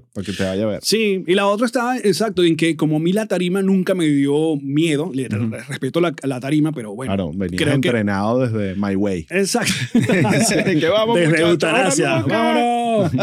Eutanasia. Es, es muy raro porque yo siento que el stand-up es así. O sea, es completamente 50% delivery y tu, ¿cómo se llama? Tu, tu, tu puesta en escena y el otro está en el, en el contenido y en la- lo que dice. Pues sí, yo he visto comediantes que tienen un contenido maravilloso, pero que no, no este, Sí. el tarima se, se, se echan para atrás. Tal cual, sobre todo ahorita que, bueno, pasa muy, antes era con la televisión, que bueno, el hecho de que seas muy bueno en televisión no te va a hacer muy bueno en tarima automáticamente. Ahorita pasa, si eres muy bueno en TikTok, no te va a hacer muy bueno en tarima Sí. automáticamente. Y hay casos de éxito y casos de fracaso, o sea, es normal. Eh, mira, importante que hacer una pausa para hablar de chistinterno.com, que es donde estoy poniendo toda vaina. Eh, los episodios completos, te- si te haces miembro y pagas tu vaina, Muy bien. nosotros no usamos Patreon, pero es una vaina como esa. Es como Patreon. Es como Es Patreon. como Patreon. Es como un Patreon. Entonces ahí con la membresía, que son 5 dólares, puedes tener acceso a todos los episodios completos y un montón de episodios especiales que ya estamos empezando a grabar. Que eso también te quiero hablar porque te quiero tener invitado para bien. hablar geek comedy de algunos proyectos que, que, que vale la pena entrar en detalle. Eh, y también ahí, bueno, tenemos eh, el podcast completo, eh, un newsletter y un blog donde pueden ver todo lo que hablamos para que no estén ahí como tomando notas, sino, ah, mira, hablaron de esto y esto, y armamos como un blogcito fino con toda la conversación. Y ahorita, ya cuando salga este episodio, sin duda va a estar activo. Eh, vamos a hacer un chat de Telegram para estar mandando ahí referencias, cosas que nos gustan, avisando de los invitados que van a venir, Bello, ese bello. tipo de vainas. Así Bello, que bello. importante. Entonces, aquí llega el paywall para los que... y- y- entonces, entramos en esa faceta de miembros Muy bien. donde empiezan los chismes y toda la Ah. parte más dark y más oscura. No, mentira. Eh, pero bueno, Pero nada. sí. Pero sí, pero sí. Continuando con la conversa, un- uno de los proyectos que, que tú hiciste que yo creo que tienen una representación probablemente de culto, pero para mí fue significativa por, por también las cosas que yo estaba haciendo en ese momento. Re- recordemos, esto es Venezuela, no sé, probablemente 2008, 2009, ya no me acuerdo. Estoy empezando a perder la noción del tiempo de, la- de los proyectos que hice. Y ahí estábamos en Plop haciendo, bueno, tú sabes, Chigüire, Isla, un- nuestras locuritas. Y estaba por ahí Planeta Urbe intentando hacer unas vainas, Cierto. eh, pelando bola con la plataforma, pero los contenidos estaban interesantes. Coño, sí. Y eh, u- tú eh, con Bobby y Edville. Ujú. Y si hay más gente involucrada, por favor, menciónalos, porque yo estoy tratando de que la gente también entienda que no era solo los que estaban ahí a frente, sino todo un equipo detrás. Hicieron la mala conexión. Que yo lo recuerdo como, coño, qué de pinga que ya están, o sea, tú Qué puedas hacer tu propio... eh, en verdad fue como que el Qué primer podcast eh, sin en- todavía entender Sin la el vaina. formato de podcast, exacto. Eh, era como una mezcla de late show, obviamente había comedia, conversación, eh, sin pararle tanto a cinco minutos, vamos a comercial. O sea, esa parte de coño, dejar que la vaina ruede. Háblame de esa experiencia. ¿Cómo fue? ¿Quién se le ocurrió esa idea de cómo surgió la mala conexión? Bueno, la mala conexión nace por el boom de los streaming, de, de empezar a estar en vivo. O sea, esa, hay gente que hoy lo da por sentado, pero estar en vivo en el 2009, 2010 era casi un milagro. Sí, cha, el- ten en el- cuenta que él hacía vainas en vivo y tenían que mandar la mm, camioneta microondas con unos cables de este grueso para solo poder hacer la transmisión. No, entonces aparecen cosas como Ustream, Livestream y Tweetcam. Creo que fue como que el que dio el asunto. Entonces, claro, yo eh, al comienzo, como yo estaba muy bien en Twitter, eh, empiezas el primer streaming y, claro, la primera streaming era contestar huevonas de la gente. Bueno, y cuando te comenté, te qué gusto y tal. Ya cuando haces el tercer streaming, que ya contestaste las siete preguntas que te hace todo el mundo, ya decías, bueno, pero ¿qué hago? ¿Qué podemos hacer acá? Y le puse el título que se llamaba primero La maldita conexión. Porque No el está inter- mal, no está mal. para el Internet de Venezuela. Era y aparte que lo linkeé. ¿Quién con- te censuró el nombre? No, lo. eh, s- eh, eh, creo que la misma gente al comienzo estaban con la misma paja. Porque yo nunca le he tenido miedo a la palabra maldito. Pero entonces Hay "Ay, mucha qué- gente que ve la palabra maldita Qué como la feo, peor qué palabra. feo. Qué feo la palabra maldito. Entonces, claro, creo que con el tiempo cambié como que la mala conexión y chao. Eh, pero estaba linkeado a un, mira qué bola, a una, yo hice una eh, eh, co- columna en Urban, en la, en la última etapa de, ya de la impreso, eh, me dan una columna que se llamaba La Maldita Conexión, entonces yo lo que linkeaba era la, la columna con una canción y luego yo hacía como el streaming sobre la columna. Era, era un, marico, experimentando. Y pero se me conectaba gente, se me conectaba gente, creo que cuando llegó unos números como de una vez 800 personas en esa época era Verga. una locura. Y me llama la gente de Sin Cable TV, que era una gente que estaba también experimentando en Bolívar Films, unos carajos que le dieron, ¿sabes? Que mira, hagamos la versión digital de esto. Me entrevistan y luego me dicen, Marico, aquí puedes hacer lo que te dé la gana. Y literalmente fue así. Me dijeron, ese era un estudio de como ensayo, que no sé quién ensayaba ahí, y había el sofá y había todo. Y yo invito a Edwin y la Bobby porque, bueno, son mis panas y, los, y eran colaboradores de la radio, pero ellos el primer programa eran como invitados. La idea no era que quedaran fijos. Pero la vaina funcionó tan de pinga que yo dije, no, vamos a hacer esto juntos. Entonces funcionó perfecto porque era la combinación de tres personalidades, de Bobby, el comediante, el que ya estaba con el asunto de, de hacer presentaciones de la comedia y entendía eh, eh, todo ese lenguaje, Edwin, que era como el rockero geek, porque aparte Edwin es todo cuchi, entonces tiene un montón de mariqueras. Y yo- Yo fui con él a Woodstock 99. eso no se Marico, me ¿qué olvida. bola es ese cuento? Sí, sí, Ese cuento es increíble. En la banderota de Venezuela así gigante en medio del, del incendio y son estos carajos ahí en Woodstock. Eso fue un buen cuento. Y, y, y, ajá, y bueno, y yo que trataba de como contar las vainas virales del momento. O sea, era la época de, del fin hasta el fin, la tigresa del oriente, todo, esa, Claro. todo ese... esa- La caída de Edgar, qué sé yo. Exacto. Marico. entonces, Estaba llegando todo eso y entonces había esa combinación de que cada quien tenía como una parte del programa. Yo arrancaba el programa, yo decía, miren esta vaina, miren esta vaina, tenía programas, vainas musicales o bandas, me- y luego Edville tenía cosas finas que tengo en mi casa. y luego Bobby hacía una vaina. La vaina fue como creciendo y creciendo.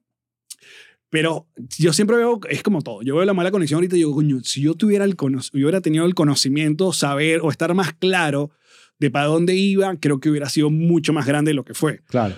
Porque también ahí todavía estaba mi vida de, de, de- y que los medios tradicionales ruleaban, pues. Exacto. Entonces te marcaban la vaina. Entonces yo ahí todavía estoy, trabajaba en la radio y o trabajaba en televisión. Lo- esto era una vaina como muy de nicho y Y a veces no estaba lista como la, todos los, lo- lo- los planetas no estaban totalmente alineados para que algo así realmente explotara. Sí, nos tocó ser como el Wayne's World. Exacto. Entonces, lo- yo veo en la mala conexión, incluso cosas que hicimos en Plop, que había visión, que eh, este tipo de vainas es lo que va, pero todavía no estaba, o el streaming estaba armado, los teléfonos, antes ya, todavía el iPhone no era lo que es ahorita, ¿entiendes? Y la mala conexión se veía en, el, en el- la página de Sin Cable TV con su propio, Exacto. ¿sabes? ¿cómo se llama? Reproductor, que no era, no, no era, yo- no, no lo montamos en YouTube. Eso mató tantos proyectos. O sea, no, Claro. vamos a hacer nuestro propio reproductor. y el, de, que- el de Urbe fue El de Urbe fue fatal. Eso fue. fatal, marico. Y eh, eh, lo hablamos, no me acuerdo con quién, pero era como que mientras nosotros estábamos montando todo en YouTube y partiéndola porque no teníamos el, el- no había un negocio en, en la plataforma como tal, veíamos lo de Planeta Urbe y era, bueno, el contenido está bien, pero quién, ni siquiera sé si lo está viendo. O sea, era como que era, eh, era muy difícil. No hay que recordarle a Torreyes que casi mata la carrera de Alejandro Hernández. de Alejandro Hernández Show, que pues era también la otra, la- el otro. Ese sí. Eh, sí, ese lo quiero para el podcast para que eche los cuentos si es que acepta. Pero me acuerdo que un momento después lo, traji- lo trajimos al mostacho Alejandro Hernández por le decíamos, y la, la- la opción fue, o la oferta fue, aquí te vamos a poner en YouTube. Y que, ah, ok, perfecto. me va a ver Aquí gente, no, dale, perfecto. No, y duró que sí una temporada. Él se retiró, él, él Sí, decidió sí, ser... no, no quiso ser Él decidió ser otra persona después de ese show. Pero, que pero qué tiene bonita sentido. época, ¿eh? Sí, una fue- bonita época. Pero recuerdo que, coño, yo, lo más cool que hicimos juntos fue esa campaña de Diablitos, que eran que tenían unas bandas y eran unas, unas comiquitas arrechísimas, weón. Esa, sí. esa campaña fue arrechísima. Arrechísima. La recuerdo con mucho cariño. Fue, y fue un poco Isla Presidencial, irónicamente, que no... ¿Tú te acuerdas de eso? ¿De qué cosa, perdón? De esa campaña de Diablitos. Coño, no muy bien. Yo, Era una banda. había Era una banda- dirigida para niños, o sea, a pesar de que conectó con, con gente más de niños, pero el target eran realmente niños. Esto era para niños. Yo, yo participé en una vaina de ellas, pero con, con un pedo de skate en los Ah. Caracas. Sí. Pero sí, Ella- también, para un poco de carajito. En pues. esa época, Diablitos estaba haciendo cosas muy interesantes, patrocinando eventos de rock y Claro, así. los, los campesinos tocaron en una Los campesinos, marico, ¿verdad? Exactamente. Entonces loco, nosotros ¿verdad? le hicimos una propuesta y que, mira, queremos hacer como un Battle of the Bands, un- un- un concurso de bandas compitiendo entre ellas, pero bandas virtuales. La- la- la- la- era como que la- el Festival Nuevas Bandas meets Gorilas. Ese fue el pitch. Qué recho. Eh, Muy y- arrecho. Había una banda que era como Manu Chao. e hicimos 12 bandas, había una de reggaetón, una de hip hop, todas, y además éramos, que sí, la de metal, el cantante era el de Candy 66, el cantante de Candy Gian- 66. Giancarlo. Giancarlos. Hicimos, eh, lo- el cantante de Los Mesoneros fue el cantante de una banda también que era como indie, vaina. Agarramos a, a una chama llamada Polonia, que era una rapera, ella, era Claro. la, ella era la rapera, pa- o sea, hicimos todas esas vainas. Marico, rechísimo. Y le fue súper bien y ganamos un montón de premios, eh, premios eh, ANDA. Me acuerdo que eh, arrasamos esa noche con esa campaña y una campaña que hicimos que también creo que tú saliste en esa vaina que era la de Salva una banda. Que era, una, Ah, que sí. era- fue para un festival de música. Hicimos una vaina y la, y la vaina se llevó un montón de premios esa campaña. Y nosotros dijimos, verga, sí, esto, esto, esto, está, esto, esto está gustando. Y esa no fue la que más me gustó a mí. La, la, la que hicimos de Nita Nuevas Bandas de la, de, con la abuela de José Ajá. que era la abuela del rock. Esa para mí sigue siendo una campaña, no ganó ningún premio, pero Pero sigue siendo una de las campañas más épicas que nosotros pudimos hacer en esa época que nos dejaban hacer cualquier vaina. O sea, era otra época. Coño, era una época divina porque era como, habían como tres vertientes creciendo al mismo tiempo exponencialmente durísimo, que era la comedia con los micrófonos abiertos, el teatro, Mulan y tal, y la, eh, la explosión de, de bandas con vinilo, La Vida, eh, Sí. Raguayana, Los Mesoneros, o sea, era como la ciudad, sobre todo Caracas. Era- eh, todos los fines de semana había una vaina de pinga. Exacto, se sí. sentía. Y eso, y el otro era el circuito de bares en, en la ciudad. O sea, Claro. podías pasar del, de Discovery a la quinta, a la quinta al teatro, después terminabas en el molino, ¿sabes? Había como una movida. Había una- mm, sí, fue una, una muy buena época donde estaban pasando muchas cosas que después se tradu- tradujeron en cosas más grandes. Y eso me lleva perfecto a la, al a la siguiente etapa de la conversa, que es Chaten TV. Ajá. Cuéntame cómo, qué pasa ahí, cómo Luis en un momento, asumo yo, te llama y te invita a participar. Bueno, eh, um, yo estaba saliendo de Onda porque me, estaba en una entrevista y yo estaba haciendo en televisión, mira, esto es 2011, esto es final de 2011, y yo estaba haciendo en televisión La Tele, un programa en la mañana. Me acuerdo, a mí me invitaron una vez a ese programa. Hablar, Claro, no me acuerdo de qué. Ramón Castro, Michelle de Narcisian, Antonella y yo en un canal de mierda. En boleita, ¿no? En pero Ojo, bueno. pero era un estudio bien. Sí, sí, sí. Y, y- y intentamos hacerlo lo mejor posible, pero ya estaba como de, de salida, porque aparte yo venía para Miami a un proyecto que me invitó el que era productor de 12 Corazones a un reality y era como una especie de coach de joda. Y yo viajé aquí a Miami como, no sé, como tres meses seguidos. Entonces Ok. yo estaba como, no sé qué próxima vaina voy- vaya a hacer. Y mm, la tele me decía, bueno, pero si quieres agarrar el horario de la noche, inventa cualquier huevona. Y yo tenía pensado, bueno, la mala conexión aquí en la tele, tipo late night. pero me llama Luis. Y me dice, ¡Epa, Chapín! no, me llama, me, eh, me llama es eh, Julio César Cabrera, que era como la especie de manager que fue el que negoció. Entonces Luis tenía la idea de hacer como esta, bueno, porque el cuento, me imagino que tú lo sabes, era que Televen llama para hacer el revival de Ni tan tarde, ya Erika estaba montada en Erika tipo 11, Chatén se recha con Erika, esa gente se deja de hablar, y Chatén le dice, bueno, ¿sabes qué? Voy a hacer tipo eh, The Daily Show, y busco a otra gente. Y creo que el primero que le dijo fue a, a Led. Eh, ah, luego Jean-Marie, porque ellos habían, Jean-Marie había colaborado mucho en, en el programa de Globovisión, Sí. así lo veo. Sí, yo me acuerdo de hablar con Luis en esa época. Él nos invita a Plot para escribir, pero Sí. no teníamos el tiempo ya. Estábamos Qué como que no bolas. podemos dedicarle todo el... O sea, estábamos también... No eh, tenían al boyata, es la respuesta. no, no, no. Posiblemente. Era que ya estábamos en un lugar donde no podíamos dedicarnos 100%, y era un proyecto de Chatentv necesitaba 100% de dedicación. Y Entonces- era, eh, sí. Julio César que me dice, Chatén te va a llamar. Y yo, marico, ¿para mí quién me llamara Chatén en esa época? Era como... Y Chatén me llama y me dice, no, ¿qué tal? Para que me acompañes a un programa que voy a tener el año que viene. Entonces, claro, eso es en noviembre del 2011 y el programa arrancó fue en abril. Entonces, todo ese momento, claro, yo pensaba era, bueno, voy a ser el Arturo, dijo, pensé, porque él no me habló del, de los otros, no sabía qué era, cuál era el formato. Yo pensé que era Lena y como ya es medio en China y Exacto. Había uno más. voy a ser el Psychic. que va a estar en la calle por ahí. Exacto. Pero luego en las reuniones y tal, veo el concepto y yo también estaba un full pegado con Daily Show y dije, nada, esto va a ser un Un palazo. palazo. Y fue con- lo, lo complicado de Chatén TV, más allá del éxito que tuvo, fue conseguir obviamente nuestro puesto cada quien, porque los reporteros originales éramos LED y Amarillo. Luego Exacto. fue que José Rafael se, se metió ahí, Se auto, se se auto- auto-incluyó Sí. como buen escritor se- No, serpiente. no es la primera ni la última vez que eso va a suceder. Y luego Manuel Silva, porque bueno, Manuel Silva eh, eh, se prestaba a todo. Entonces era, se armó un buen grupo. Creo que lo, lo, eh, era el concepto de los reporteros, porque, Marico, teníamos a Chatén. Eh, escribía Led, José y a Amaris, que era la, la- y Manuel. eh, que era, es un grupo, tú sabes, para un programa de diario de noticias y vainas, esto era mínimo. O sea, Sí. eso era, esa gente se quemó a la semana y media claro. sacar ideas. Pero luego ponte que teníamos muy buenas ideas, cosas muy graciosas, pero luego lo que tiene que producir, editar, era el señor de Televen que lo que hacía era la bomba o el avispero. O sea, que no entendía nada. No-. No, entendía de timing, no entendía de por qué esto a risa. O sea, muchas veces, muchas veces nos vimos nosotros grabando cualquier estupidez y los, los camarógrafos maricos así como que... La única vez que los camarógrafos se rieron en Chatén TV, bueno, ya luego sí, pero era cuando hacíamos la, la estupidez de los chinazos, que analizábamos los chinazos con Briseño. No joda, ese ese estudio se cae porque era bueno, el humor. Pero es otra vez ese encuentro. Venezuela. ese encuentro o ese clash entre televisión abierta y cable, porque lo- ustedes estaban tratando de traer una referencia de cable como el Daily Show y adaptarla a televisión abierta. Un- Claro, un y luego- trabajo. Y luego el feedback directo de las redes. Y luego, obviamente, ya la, gente empieza a, como a ubicar quién es el gracioso, quién es el más gracioso, la competencia que hubo. Y bueno, la crítica que más decía era que, que yo no pegaba en ese grupo y tal. Pero que yo al mismo tiempo, yo entendí cuál tenía que ser mi posición, porque yo sé que yo no soy más gracioso que José ni que Manuel, no lo voy a hacer y eso está bien. Yo necesitaba entonces en esos sketches prestar el tipo serio, ¿sabes? El balance. el balance. Eso es importante también en la comedia. Entonces, si uno está 100%. claro ahí, tú, coño, siempre lo he dicho, Michael Jordan es increíble, pero, marico, sin Pippen, ¿Cómo hace? o sea, necesita ahí, el, entonces yo no tengo problema de ser Pippen en mucho tiempo. Entonces, por ejemplo, una de las sketches favoritos de nuestra vida era el- la mierda esta del- de la mamá canguro, que no tenía sentido.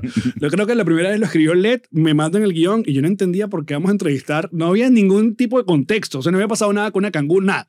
Entonces Manuel pidiendo a la producción de Televen un canguro Son los mejores cuentos. eh. y no entendían. Y luego José, claro, entonces es la combinación de grabar, que José haga la voz del bebé y luego lo que hacía José cuando grababa con Manuel es que como él, él era el bebé y estaba en la bolsita, él se agachaba, pero no se le pegaba, le empezaba a dar coñazo en el huevo a Manuel mientras grababa, marico. Yo eh, me reía como nunca en ese sketch y fue recurrente y se volvió uno de los personajes que la gente recuerda. Pero mm, amé estar en Chatén TV. O sea, fue, este es lo mejor. O sea, estaba, estaba en el mejor, mi mejor momento fue esa época, 2013, 2012, 2013, 2014, porque estaban a pagar la tele, Ujú. estaba en Chatén TV y estaba arrancando la gira. Entonces, estaba pasando todo, estaba recién casado también, eh, todo funcionaba muy bien. El balance en el grupo siempre fue, Marico, te digo que el 95% del tiempo fue paz y amor entre nosotros, Ujú. no entre Chatén y algunos. Pero porque también aprecié mucho que Luis tiene ese peo de que si tú te le, te le paras enfrente, te respeta. Si tú le bajas la vaina, Luis se va a fincar. Le- eh, José Manuel y Jean-Marie nunca entendieron eso. Y por eso siempre fueron como los más afectados. Sobre Sí. todo también en la época que estuvieron, hicieron radio juntos. Esa gente llegaba desmoralizada y era una vibra chimba. Pero José lo, lo comentó un poco y, y habla más de la radio que incluso la experiencia del programa de Sí, TV.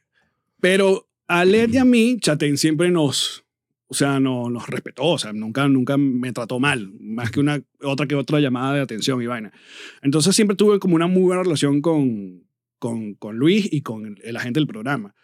Y bueno, lo- luego lo que pasa con el programa es que ya lo sabíamos, estaba cantado el asunto de la fulano. Sí, lo, que no lo pudieses ver como, bueno, duró demasiado por la, situación en la que estaba el país. Sí, marico, Pero- demasiado. Pero definitivamente lo que pasa para mí con Chatén TV es que sale el programa, le va bien, hay un impacto evidente que en los cuentos que, que, que uno escucha de Lady y José era, ellos tenían su show de stand-up y sale el programa y eh, automáticamente empezaron a llenar en todas las rincones del país y, y fue un antes y un después. Pero obviamente viene la realidad, viene Venezuela y, y le cae encima a todo el mundo y cancelan el show. Y yo creo que se convierte casi como en un símbolo de, ok, es Ya, momento sí, de hasta irse. aquí, Hasta sí. aquí llegamos. ¿En Fue qué, así. ¿En qué momento decides tú, ok, y yo sé que en tu caso no fue, me voy para Miami a montar mi estudio, o sea, hubo, hubo un par de intentos antes. ¿Cómo fue el- el- la decisión de emigrar? Bueno, cierran Chatén, Chatén cierra como en junio, creo que fue el... el- y, pero luego el Del resto... 2014. Sí, el resto del año vino lo que fue la gira de despedida, el lanzamiento del documental, el lanzamiento de la, del libro. Entonces, como que toda esa última parte del año estuvimos como, como ocupados en, en ese peo. Y recuerdo que en enero del 2015 vamos a Bogotá, Karen y yo y otros panas, a ver a Foo Fighters al concierto. Y recuerdo que estábamos pasando por el Parque de la 93 y vaina, que sí, caminando a las 2 de la mañana, y yo dije, coño, es que esto es lo que, esto es lo que necesitamos. Necesitamos un lugar, tú te quieres ir, sí, vámonos. O sea, ya, ya en televisión yo no pienso hacer más nada. Y la radio también estaba cada vez más ladilla el peo. Y empezaban también, en el 2014 tuvimos en el asunto de protestas bien fuerte, las primeras protestas fuertes. Y en el 2015, nada, me hago un, me reinvento el show de, con todo respeto, hago una versión como corta y le digo a Jorgita, que era mi productora, bueno, vamos a Panamá a ver qué tal. Y voy a Panamá, me presento en la quinta de Panamá que, que existía allá. Claro. Y llega un pana eh, que trabajaba en una radio que se llama Gonzalo Lázari, que él era de 92.9 y él estaba trabajando en una radio allá y era gerente. Entonces yo llego, me invita a la, la, que sea un aniversario de la radio y él me dice, ¿te quieres venir? Y yo, sí, marico, ¿qué me ofrece? Bueno, esto y esto. Y yo de pinga, o sea, la, la segunda noche en Panamá ya me estaban ofreciendo algo. Y yo llamo a Karen y dije, listo, aquí fue. Y bueno, nos despedimos de la radio y tal, nos mudamos a Panamá, llegamos a Panamá y en Panamá empieza a hacer unos cambios todos raros porque también la xenofobia estaba como en un pico bien fastidioso en, Sí. en una ciudad que es pequeña. Sí. Entonces yo Ese había fue el primer, las primeros, Panamá fue el primer Sí, lugar donde uno pudo haber dicho, bueno, que hay un, Ya había pasado- tema de integración. Sí, había pasado lo de George Harris, había pasado otro tema chimbísimo con una muchacha de un banco, no sé si recuerdan, No. que ella posteó en su Facebook, le dijo como un montón de cosas a los panameños y eso eh, terminó las noticias y la jeva literalmente fue casi que expulsada de Panamá. Entonces yo ya venía el asunto del venezolano, ya estaba como muy álgido. Entonces el... Esto es 2015. 2015. El de la radio, Gonzalo, me pasa y me dice, antes de irme, yo iba a la W, a un programa en la, en la tarde. Y me dicen, no, te quieren para los, eh, los, cuatro, los 24, ¿cómo se llaman? Los 40 principales. Ujú. Y yo, coño, de pinga porque es más juvenil. Y eh, entonces el gerente era un colombiano y, me- y empezamos a hacer pruebas con otros panameños. Marico, eh, yo nunca me había sentido tan fuera de lugar Ajeno, y sí. chimbo ajeno como en esa época porque yo intentaba como que bueno, pero a mí me dejaban, yo recuerdo que esperando en la radio, la radio tenía una pared de vidrio y yo llegaba como para estar, los tipos, los panas, los productores, los panameños, pasaban, me veían y no me abrían la puerta, no me saludaban, o sea, había como, Y en parte entendía, porque luego también el carajo de la radio votó como un locutor muy importante para ponerme a mí. Entonces como que está todo muy cuesta Intenso, arriba. claro. El carajo se cagó el, el, el- el gerente y literalmente me dejaron... ay, aparte yo también de tarado no firmé absolutamente nada. Entonces nada, como que me bandí en Panamá, hice unos shows de stand-up, empecé a viajar. Yo fui el primero que se presentó en Argentina en el 2015. Nadie había ido, no más allá que, no sé, el, el- el Laureano o Sí. Emilio, uno de estos. Y me bandeo ese final de año, pero luego volvemos a Venezuela, celebramos el 2016, o sea, estamos en fin de año 2016, y yo le digo, mira, en Panamá ya no hay más nada que hacer. Recogemos, sí, recogimos, y eh, George yo me había dicho, pero vente para Miami y tal. Y ah, nada, empezamos a hacer lo de los papeles en Miami y afortunadamente se dio y nos vinimos en el 2017. Pasamos todo el 2016 en Caracas, que fue un año complicado también, pero David Rondón me invitó a hacer radio ahí en Líder, entonces tuve un rato con el Dude, Sí. el Ron Calves y tal. Ya me bandeaba. Entonces hice la gira de bares eh, ah, mientras la cosa como agarraba fuerza y nos vinimos acá a Miami. ¿Y cómo ha funcionado todo en Miami? Miami funcionó afortunadamente bastante bien para nosotros porque llegamos legal, llegamos con, con unos ahorros, o sea, comenzamos viviendo en el downtown. Que no, Luego- no baja, el tema de la xenofobia realmente no... No se claro, se siente. para nada. Se, ¿Cuál se- xenofobia, bro? Little Caracas. se olvidó, se olvidó ese De hecho, yo recuerdo que la primera, la primera semana que yo llegué, eh, que llegué solo mientras alquilaba y tal, me invitaron a Little River, al estudio de los Claro. vinilos, había una fiesta y estaba, yo decía, marico, esto es Caracas, weón. Sí, weón. que tenían una, un efecto, como, tenían una vaina de frescolita, era.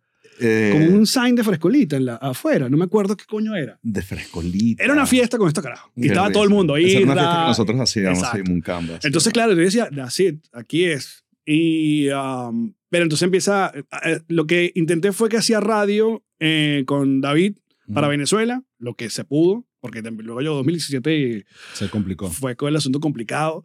Y mm, empecé a, tra- a trabajar aquí en Wuhu Radio, que era una radio online, que fue como que, ok, voy a Ah, empezar a... wow, radio, ¿verdad? Sí, unos carajos ahí que me consiguieron y entonces empecé a hacer radio online. Y ahí fue que poco a poco empezamos a, a- ver para dónde iba la cosa. Y ahí, ¿en, en qué momento llega la, la idea de, de, eh, nos reiremos de esto? Porque mm, llega Yamari, nos reencontramos y um, Mago, un fotógrafo aquí muy pana, me recomienda una gente que son fan y quieren conocer. Entonces son unos chamos que tienen una productora. Entonces tienen una productora y me decía, mira, ¿no quieres que te produzcamos una nueva temporada de No Si TV? Y yo, ¿cómo así? No sé. No, es que yo tengo una productora nueva, entonces, coño, quiero que con tu programa básicamente sea como la, la vaina que la gente vea y tal. Y yo, coño de pinga, invito a Jean-Marie y Jean-Marie hace, accede y empezamos a hacer lo que fue la tercera temporada de No Si TV, ahí en WeWork y tal. Y um, todo iba como, como bien, pero eran una productora muy, muy joven. Entonces, marico, no sabían lo que era un jump cut, por ejemplo. Entonces, yo decía, no, los- yo no sabían que era un jump cut. Ponían gráficas con errores ortográficos. El audio, hay programas que el audio era una mierda. Entonces, todo eso me frustraba porque ese mismo asunto del comienzo de que no controlar el asunto de uno. Eh, hacemos como la temporada, yo me quedo desencantado con esa gente que afortunadamente me- bien que me, me piré porque terminaron siendo unos, unos enchufados, one Ok. more time, o sea, esta ciudad, marico, Por todos lados. verga. Y unos enchufados chimbo, el cuento es chimbo, pero yo le digo a Yamari, ¿por qué no hacemos un podcast? Que es un formato más sencillo. Yamari no sabía que era un coño un podcast, entonces empiezo a decirle, mostrarle. Y yo ya tenía el nombre porque con la misma peladera de bola, porque bueno, si llegamos bastante bien, no, no llegué a dormir o en casa de familiares ni nada de eso, pero con la, con la correa cortica, ¿no? Claro. Yo le, la frase que le decía a Karen cuando íbamos que si acompañaron a alguien al Dolphin, a las tiendas, entonces no te podías comprar algo que te dabas ese lujo antes en, en Caracas. Yo le decía, algún día nos reiremos de esto. Y ya, para mí ese era el nombre perfecto para el podcast. Buen nombre. La verdad es que sí. Esos son los nombres que funcionó nombre. perfecto. Entonces, nada, hacemos el primer episodio a los coñazos en mi casa con ese micrófono grabando en el iPad, sale. Y la decisión más importante que tiene Nos Reiremos en el primer episodio fue que nos sentamos, luego por fin que armamos todo, y yo le me siento así, ya, ya listo para nada. Yo le digo a Yamari, ¿qué? ¿qué vamos a decir? O sea, o hablamos como las estrellas de televisión, que está todo bien y ahora vivimos en Miami, o nos sinceramos y decimos que, marica, estamos pelando bola, que tú tienes que trabajar en una tienda, que la cagué en Panamá, entonces... Ya María ser dijo que- auténtico, pues. Y eso fue, puff, el click perfecto. Aparte que el episodio le pusimos el valor de la amistad, ¿sabes? Como una vaina toda romántica que nos había pasado. Y al segundo episodio apareció Noxo Studios y dijo, y que vénganse a hacerlo acá. Entonces, coño, Noxo nos dio como los primeros 10, 15 episodios colchoncito de pro, de Ujú. micrófono, luces y la vaina, pero luego no, no daba para pagarle a Noxo.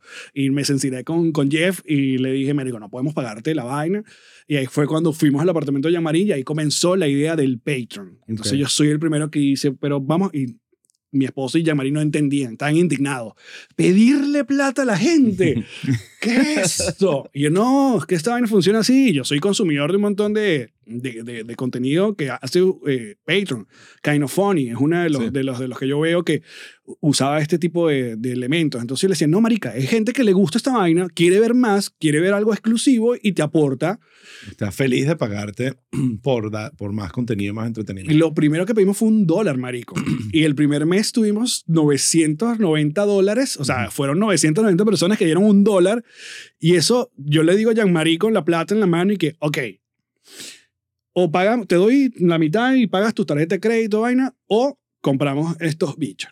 Y así fue, con la decisión de, no, cómpralos, o sea, si lo vamos a meter este pedo, y ahí fue. Y empezamos como a entender, ok, cómo funciona el autogest- la autogestión, cuántos episodios sacar, qué darle a Patreon, Cómo sea, fue- manejar la comunidad. en aprender toda esa vaina, marico. Y no entender que lo que funciona, aparte que éramos una gente desbocada y estábamos todavía como muy llenos de odio, éramos como muy gente suelta, sobre todo el asunto político, como que le entrompamos. Entonces nos volvimos virales por un rant que se tiró Jean-Marie contra los que invadieron la, la embajada de Washington, ¿te acuerdas? Sí.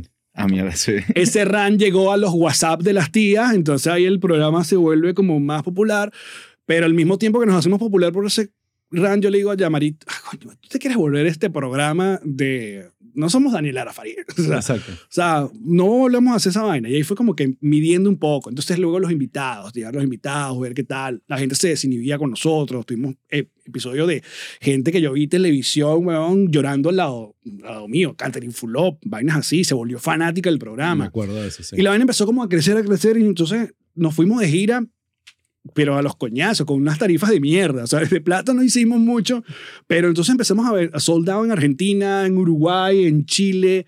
O sea, nos invitaron a Dubai, marico. Fuimos a hacer show en Dubai. Yo no podía creer toda la vaina que le empezó a pasar. locura ese peo. Sí, y bueno, entonces, claro, éramos como, como, como eso de la, la semilla. Yo, yo entiendo que Briseño es como el podcaster legendario y luego creo que sigue Maya y, y Torreyes. ¿no? Eran como los, esas referencias. De hecho, yo fui una vez a un show de Maya y Torreyes aquí en Miami y no entendía cómo habían llegado 400 personas con un podcast.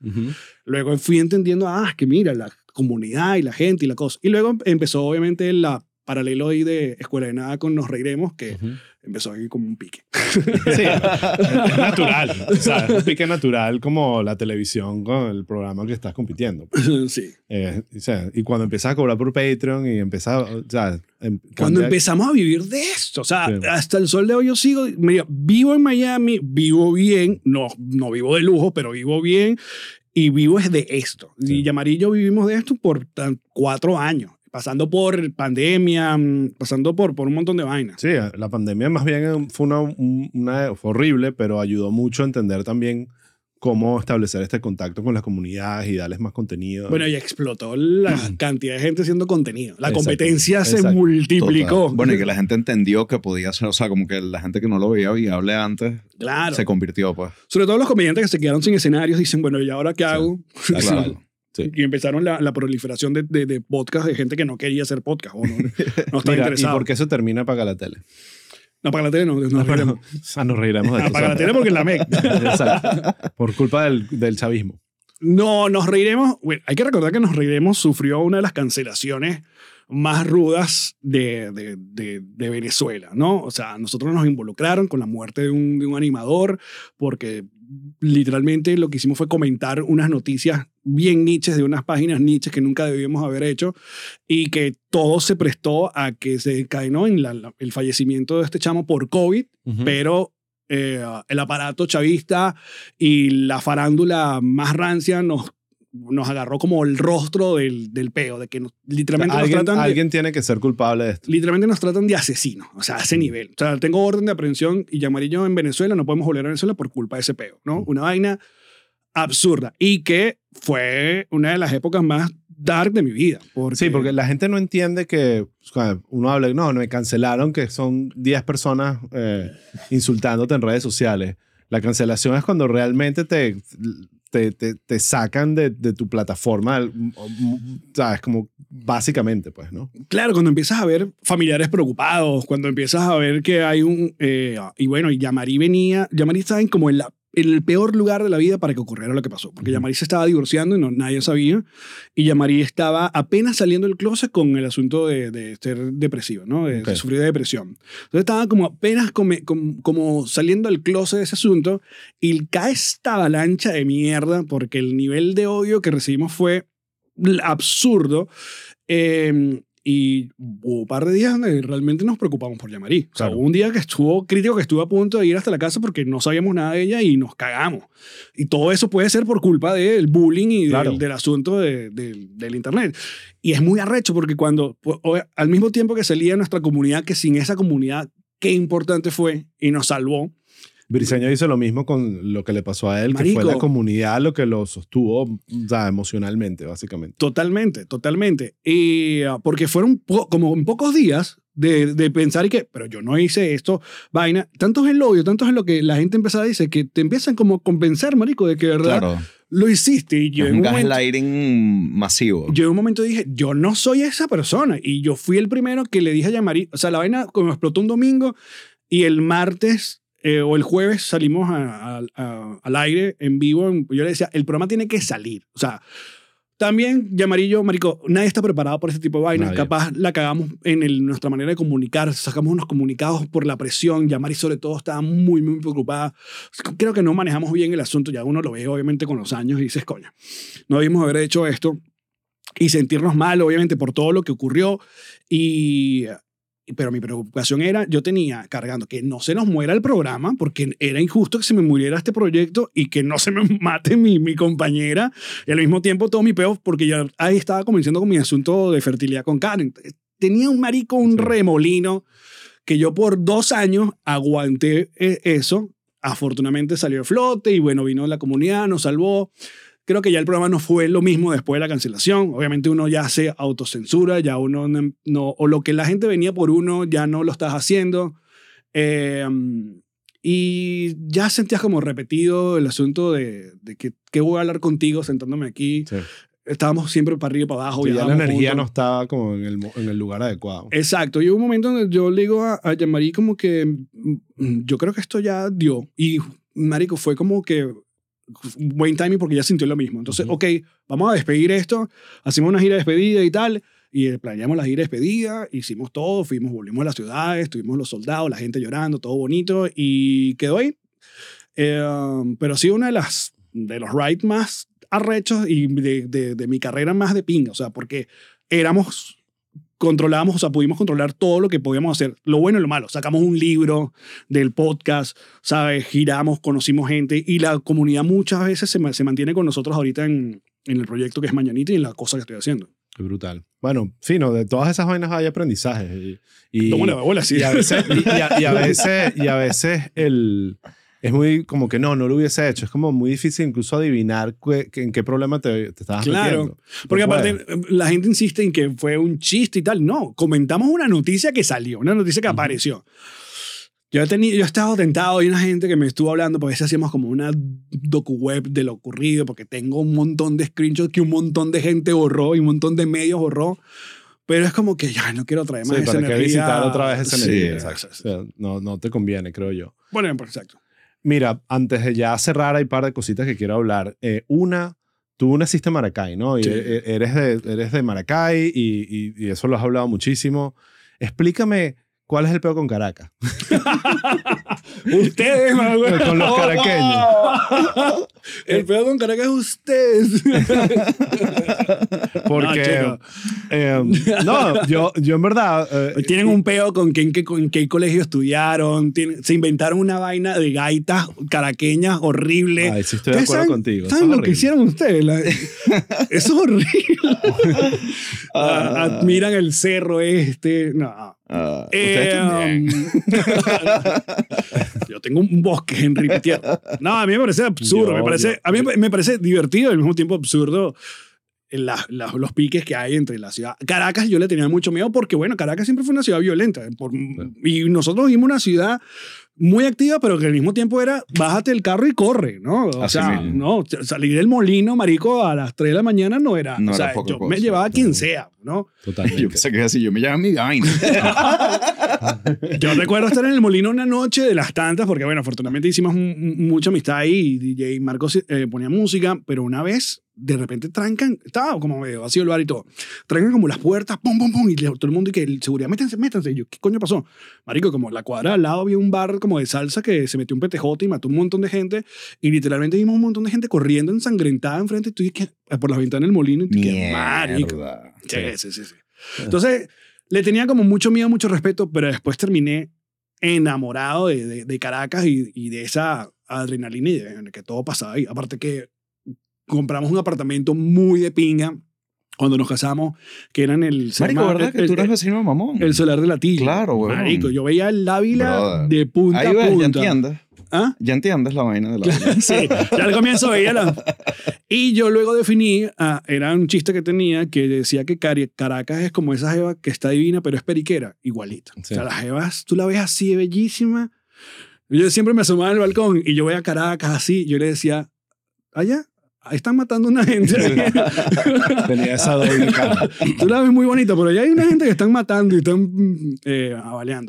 Sí, pero sin duda hay, lo notamos a veces en los comentarios, eh, que, que hay como un, un muy- tema de Caracas contra el interior, ¿sabes? Y es como que... eh, Yo creo Bueno, porque que a veces es contra justificado. sec- contra sectores de Caracas, vamos a ser exacto. Porque, Bueno, hermano, porque- si uno hablara así, ¿ves? Esto no fuese un problema. Claro, pero cre- creo que el asunto está también que lo político ha ladillado mucho de que, bueno, la gente que pasa horas y- en otras ciudades eh, sin luz y sin agua y ves que Caracas eh, por lo menos tiene algo medio decente, obviamente uno tiene como un resentimiento ahí. da rechera. Sí, da claro, rechera. Da rechera. Sí, se entiende totalmente. Pero porque te han atacado por ser carcaño, amigo. No, eh, en verdad, eh, mira, mira los ataques. El ataque es por el mandibuleo, que El ahí digo, mandibuleo. ahí El digo, mandíbula, sabro. así nací, Marico, ¿sabes? son Eso es- divinos el mandibuleo. Es como que sí, yo escucho una colombiana de Medellín y mantén tu acento, por favor. ¿Sabes? Eso es exactamente lo que te hace eh, auténtico. Siento que no hay. Después nos critican más por el mayamerismo, que ese sí es muy eh, difícil y ahí sí digo, tienen toda la razón, Tú sí has sufrido de, que es de, Spanglish. del Spanglish. ¿Te has visto haciendo Spanglish? No, pero sí he visto que a ti te, te- los comentarios que vamos a ver cada cuánto sale una frase de Y es total, y, y- y ahí, porque mira, con el mandibuleo digo, no, bueno, no voy a cambiar, pero el amigo, no Spanglish le- no le- digo, no sí tienes razón, yo. ¿verdad que la Pero el Spanglish, sí, yo sí soy muy... Yo, si no lo exageras, estoy, estoy bien, pero no tengo rollo con, o sea, con, con el Spanglish. Sí, Aparte, vives en tienes que- Miami. tienes Es- que entenderlo. Yo- yo- pedo, esta sí. es la única vaina que yo hago donde tengo que hablar español. Todo lo demás es lidiando con gringos o cubanos. Entonces, tiene, en verdad, el Spanglish se convierte en un problema No, amigo, si, usted- porque ti- tienes que. Así es que la gente te entiende. mira, si, le Entonces, mol- si les molesta, revísense, amigo. Capaz, Exacto. hay que ver qué, qué es lo que te hace bulla a ti del mandibuleo de, de Osvaldo. Exacto. Revísense, Si es el ver. mandibuleo, revísate. ¿Cuál es el complejo que está ahí? Hay un Si es complejo el ahí. Spanglish, Exacto. gracias porque estoy haciendo, Ay, tratando de ser bonito. mejor. Qué bonito I'll este episodio, Wholesome. I'll be better. Hubo, hubo cierre. Claro, güey. un reencuadre bellísimo. Mira, ya para cerrar. Eh, una de las cosas que comentaste y que yo he notado a lo largo de tus años de carrera es que te gusta mucho la comedia Sí. y eres una persona que consume comedia. Eso muchos comediantes son así y otros no. Otros más bien dicen no veo nada porque no me quiero influenciar o no me interesa. sí. Yo soy yo. Y eso está bien, cada quien tiene su técnica. Entonces quiero hacerte como preguntas más de vainas que te gustan aquí para que le recomiendes a la gente. Entonces, Bellísimo. Vamos a empezar. Si, há- háblame de comediantes que hayan que, te- que estén gustando ahorita, que tú digas, estos son los que estoy viendo, o que históricamente sean una influencia muy importante para ti. Tanto gringos o de donde sea, latinos, como los que quieras mencionar. Lo que pasa es que los, los veo como de, de ratico y consumo como lo- los, los podcasts cada tiene como, como su vibra y estoy como suscrito, pero yo luego del programa, luego que edito, luego monto, yo, mm, lo- mi próxima actividad es como pasar por todos y ver qué hubo de nuevo, desde los monólogos de los late nights Ujú. hasta los podcasts de Bobby Lee, de, mm, eh, que es el Tiger Belly, que, que me encanta, el Tiger. Belly. Este, a veo, ve- veo a veces a, ¿cómo se llama siempre? A Andrew Schmull. Schultz, Schultz. Schultz. Ah, paso por ahí de, de repente en algún rato de, de los más nuevos. Eh, estuve medio pegado con lo, el crowdworking de, de Matt, eh, Matt Rife. Rife. Eh, Aunque pero- su especial no necesariamente representa No, no. eh, lo que él realmente es. Él es muy bueno, pero el especial es como. sí, que, ¿verdad? no. Aparte que tuvo esa decisión de abrir con ese chiste como para decir, mire, yo sí soy edgy. Yo sí Sí. soy... Pero bueno, sí. Eh, um, y, mm, pero sí, visito como que, como siempre, como lo- lo- los clásicos, pues. Eh, vi el, el último de Ricky Gervais, que no es mi favorito, aunque amo Ricky Gervais. El de Chappelle sí me parece que estuvo mucho mejor que los anteriores. Eh, hubo como más chiste. Lo, Sí. lo sentí como más... Menos rant. Sí, voy a dejar de, de dar como curso y va a ser Claro. más chiste, me pareció. Eh, um, y Conan, cualquier cosa que haga Conan, feliz con Increíble. Conan. Ah, Además, venía Conan es bueno en todo. O sea, Marico. Venía escuchando el episodio con John Mayer, que aparte son mis, dos- mis dos personas Claro. favoritas en la vida, porque aparte John Mayer es muy amigo de comediantes y ha intentado hacer comedia. Ese episodio es una joya. Y fui cuando grabó aquí el podcast en, en, el- en- en la, la emisora, que vino Conan y Marico de leche conseguí tickets y qué pinga que Conan es como, como lo ves. Conan. El bicho se- llegó, habló, de hecho, al final pidió preguntas a la audiencia y yo, con mi inglés machucado, me terminé ahí unas- haciendo unas preguntas sobre su visita a Argentina y, y sobre que el perro de mi ley se llama Conan. Mi perro se llama Conan por Conan. Wow. Claro. y yo le dije, mi perro también se llama Conan y el bicho tripió. Entonces, Yo lo vi a él eh, haciendo el late show de él en Nueva York y fue una experiencia increíble. marico, qué O sea, ver toda esa, esa movida. Y qué bola que Conan se terminó convirtiendo realmente ya ahora en el rey. O sea, creo que hay gente que lo pone sobre Letterman a veces. Y supo trascender También. el, el late show y, y, y- adaptarse a los nuevos formatos que muchos no lo logran. Pues. Fue que lo vio, él vio, él dijo, Sí. ya el formato Late Night no va, voy a hacer esta vaina más pequeña y luego el mundo del podcast, el bicho ahora tiene un canal en Samsung En- TV, en tiene en Sirius. Sirius, Sí, sí, todo un emporio el de, el de Conan O'Brien. Y ha hecho también, que yo creo que eso también viene de la escuela de Howard Stern, que, que hizo a- al productor y a su asistente, los hizo protagonistas de la conversación. O sea, no es solo él, tú también los quieres escuchar a ellos. Bueno, creo que el gran éxito es el de Zona, o sea, poner Zona, la Zona ahí de la nada, que aparte creo que lo, lo, lo de Zona terminó siendo porque una vez, eh, ¿cómo se llama este actor? Eh, ah, coño, se me va el nombre de, de él, que estaba en, en Silicon Valley, el, el indio. eh, Ah, mm, Eh, Kumar, Kumar. exacto. Tú sabes que en el del último night que estuvo Conan, como que el bicho canceló como media hora antes. Y Conan contó la vaina y, y puso, entrevistó a Sonan y a, a Sonan y la vaina explotó y dijo, nada, esta, esta es la jeva con que Sí. vamos a hacer partner. Pero veo de todo, veo desde el... Melissa Villaseñor tiene que ser un, un podcast y, y la veo a ella, eh, uh, Gabriel, Gabriel Iglesias, veo Gabriel Iglesias, ¿sabes? De todo, marico. Lo- todo Estás sea. consumiendo de todo. Eso es bueno. O sea, te Y leo los libros. Sí. Me encanta tener libros de, de, de comedia. El Sí. de. ah, creo que el más reciente que compré fue el de Seth Rogen, que está muy de pinga, muy fumado. Ok, claro. Está cool.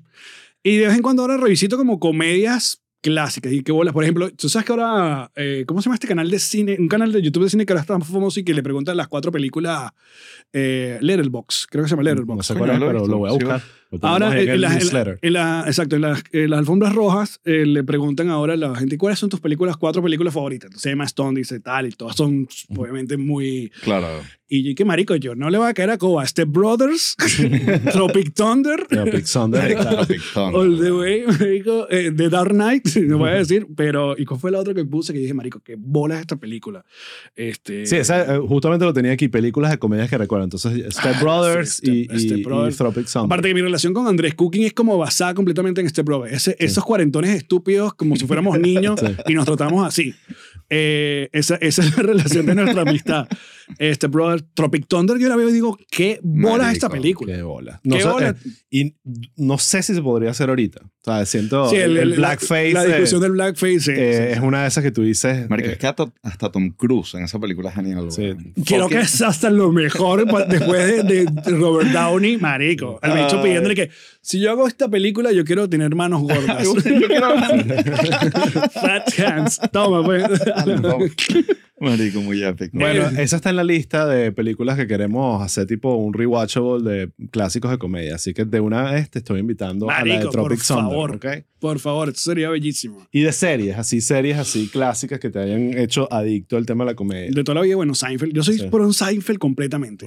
Hay alguien que es anti-Seinfeld. ¿Tú conoces anti-Seinfeld? Marico, si tú te vas a los Ay. comentarios de la. De, de- de- tú, o sea, este es No anti-Seinfeld, pero definitivamente No Eh, que el, o sea, el, el- el programa fue increíble, pero el sitcom sí, pero el stand-up realmente es el mismo, es el mismo show Ah, no, siempre. pero o son sea, dos cosas podemos estar distintas. de acuerdo con eso, Yo- ¿no? Que yo- es son los mismos chistes siempre, ¿no? No, sabes que aquí en. vi- Bueno, pero- soy malo con los nombres, pero. Pero es eso que- tiene una razón. Eh, pero sí es verdad que cuando uno dice Seinfeld, nos referimos al eh, sitcom. Al Sí. sitcom. el, sí. el, eh, Seinfeld como comediante, a pesar de que es una leyenda, es mucho más controversial si te gusta o no. Hay gente que no le gusta para nada, Bueno, gente que la- le parece aburrido. es eh, como todo subjetivo. ¿no? Exacto, es muy Pero, subjetivo. Y también que Seinfeld fue, eh, era de esos comediantes que mm, de- era eh, defensor de mantener la rutina 15, Por- 20 sí, años. Sí, sí, sí. O sea, ¿te, te acuerdas de ese round table de... Claro, porque es de otra Talking época. Funny. eh, exacto, con Ricky Gervais, Chris Rock y vaina. Y, Y decía, C.K. eh, creo que es el otro. es- exacto, estoy dicho y que no, yo hago giro, grabo, mato material. Y Seinfeld que no.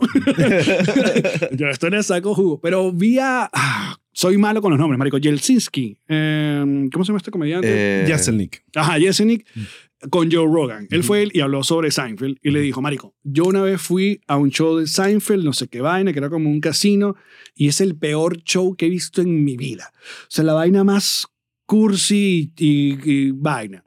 Pero luego lo volvió a ver en una universidad.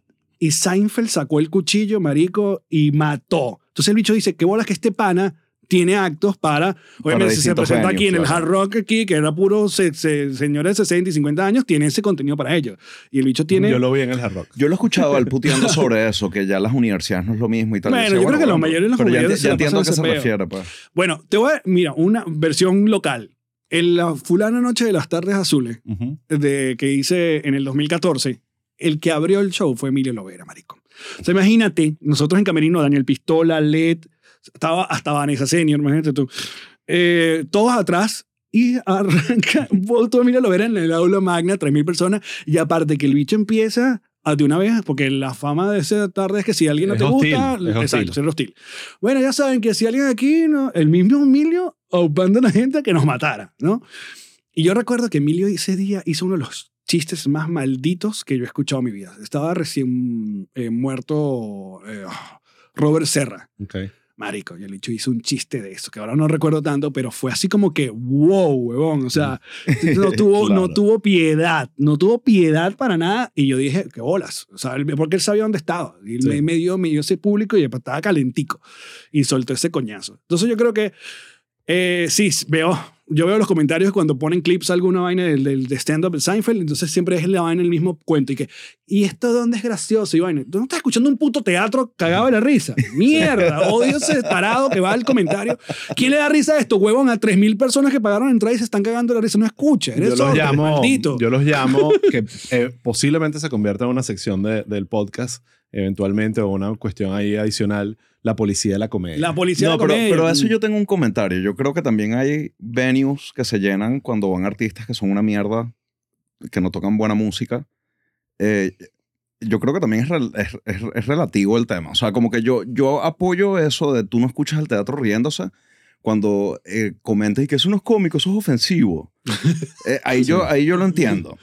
Pero, Pero- si tienes el mismo, o sea, eh, creo que es un tema de consumidores también. Yo me tripeo cuando mi comediante me da vainas nuevas, pues. Creo que va de ahí. Bueno, pero yo sí, yo sí, eh, los, la- todas las vainas que yo siempre veo con, de Seinfeld, yo sé cuando es como que, ok, aquí está como un lugar como medio safe, eh, pero hay otras cosas que sí. Es que- Pero sí, me sí, gusta. Adrián, vale, me gusta, chico. Es como la música. Es tu pedo, vale. Es como hay, la música. hay bandas legendarias, Daft Punk, eh, ¿sabes? Un disco cada 35 años y la gente que Claro. increíbles. Sí, sí, y otras bandas que también te gustan sacan un disco Es cada verdad. semana, ¿sabes? Pero, por ejemplo, yo fui a ver a Billboard allá en Él está Beach. en mi top ahorita, de, Marico, mi top un 3. crack. Billboard fue divino. Pero que bolas como si... eh, Eh, no, no, no.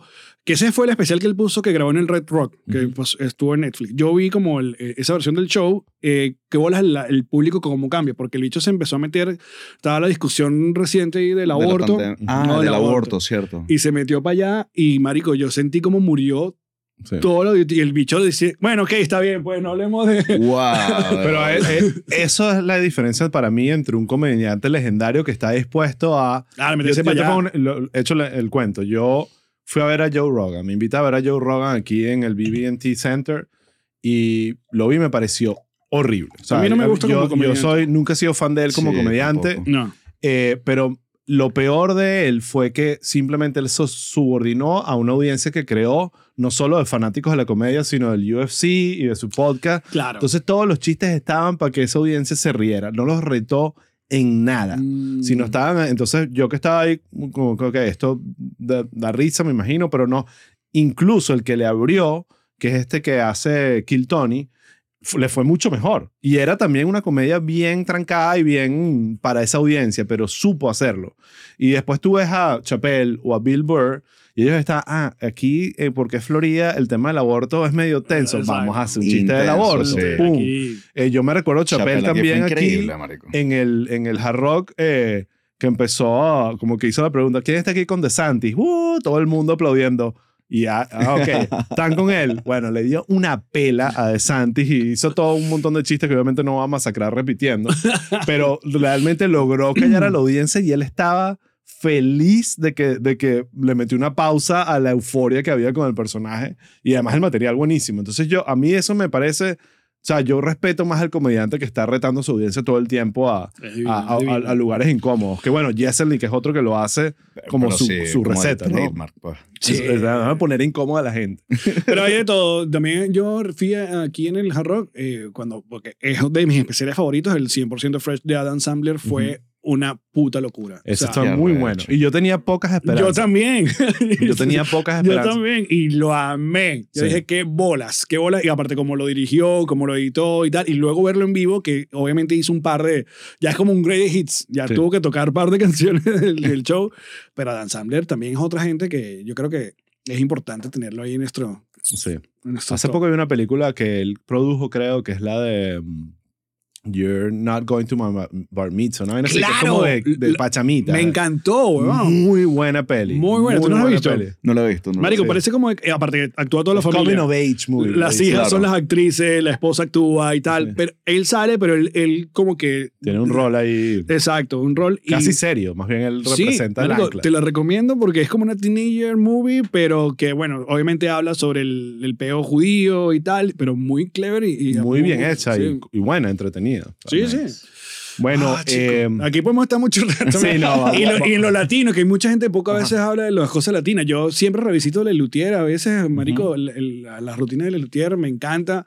Este, a- eh, y bueno, Vallarta, todo lo que, el- todo lo que dio México, Richo Farrell, eh, Daniel, eh, Daniel Sosa, este, ah, toda esa vaina a mí también me, me encanta. He tenido la oportunidad de conocerlo. Obviamente Franco Escamilla.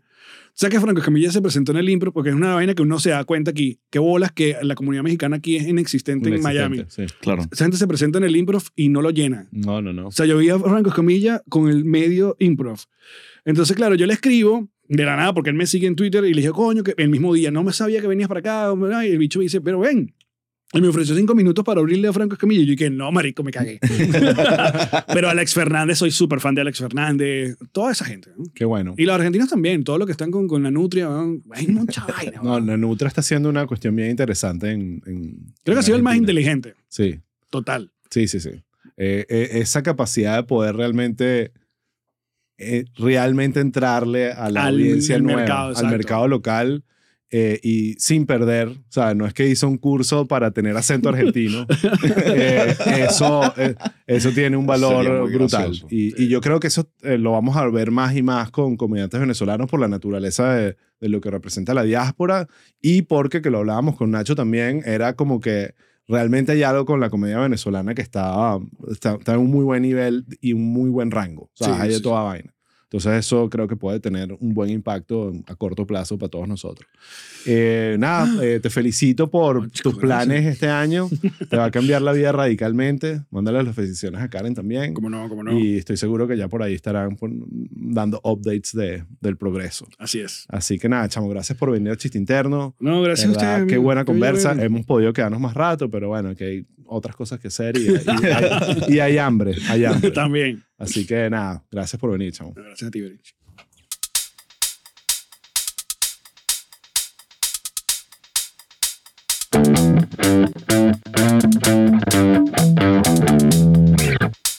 Thank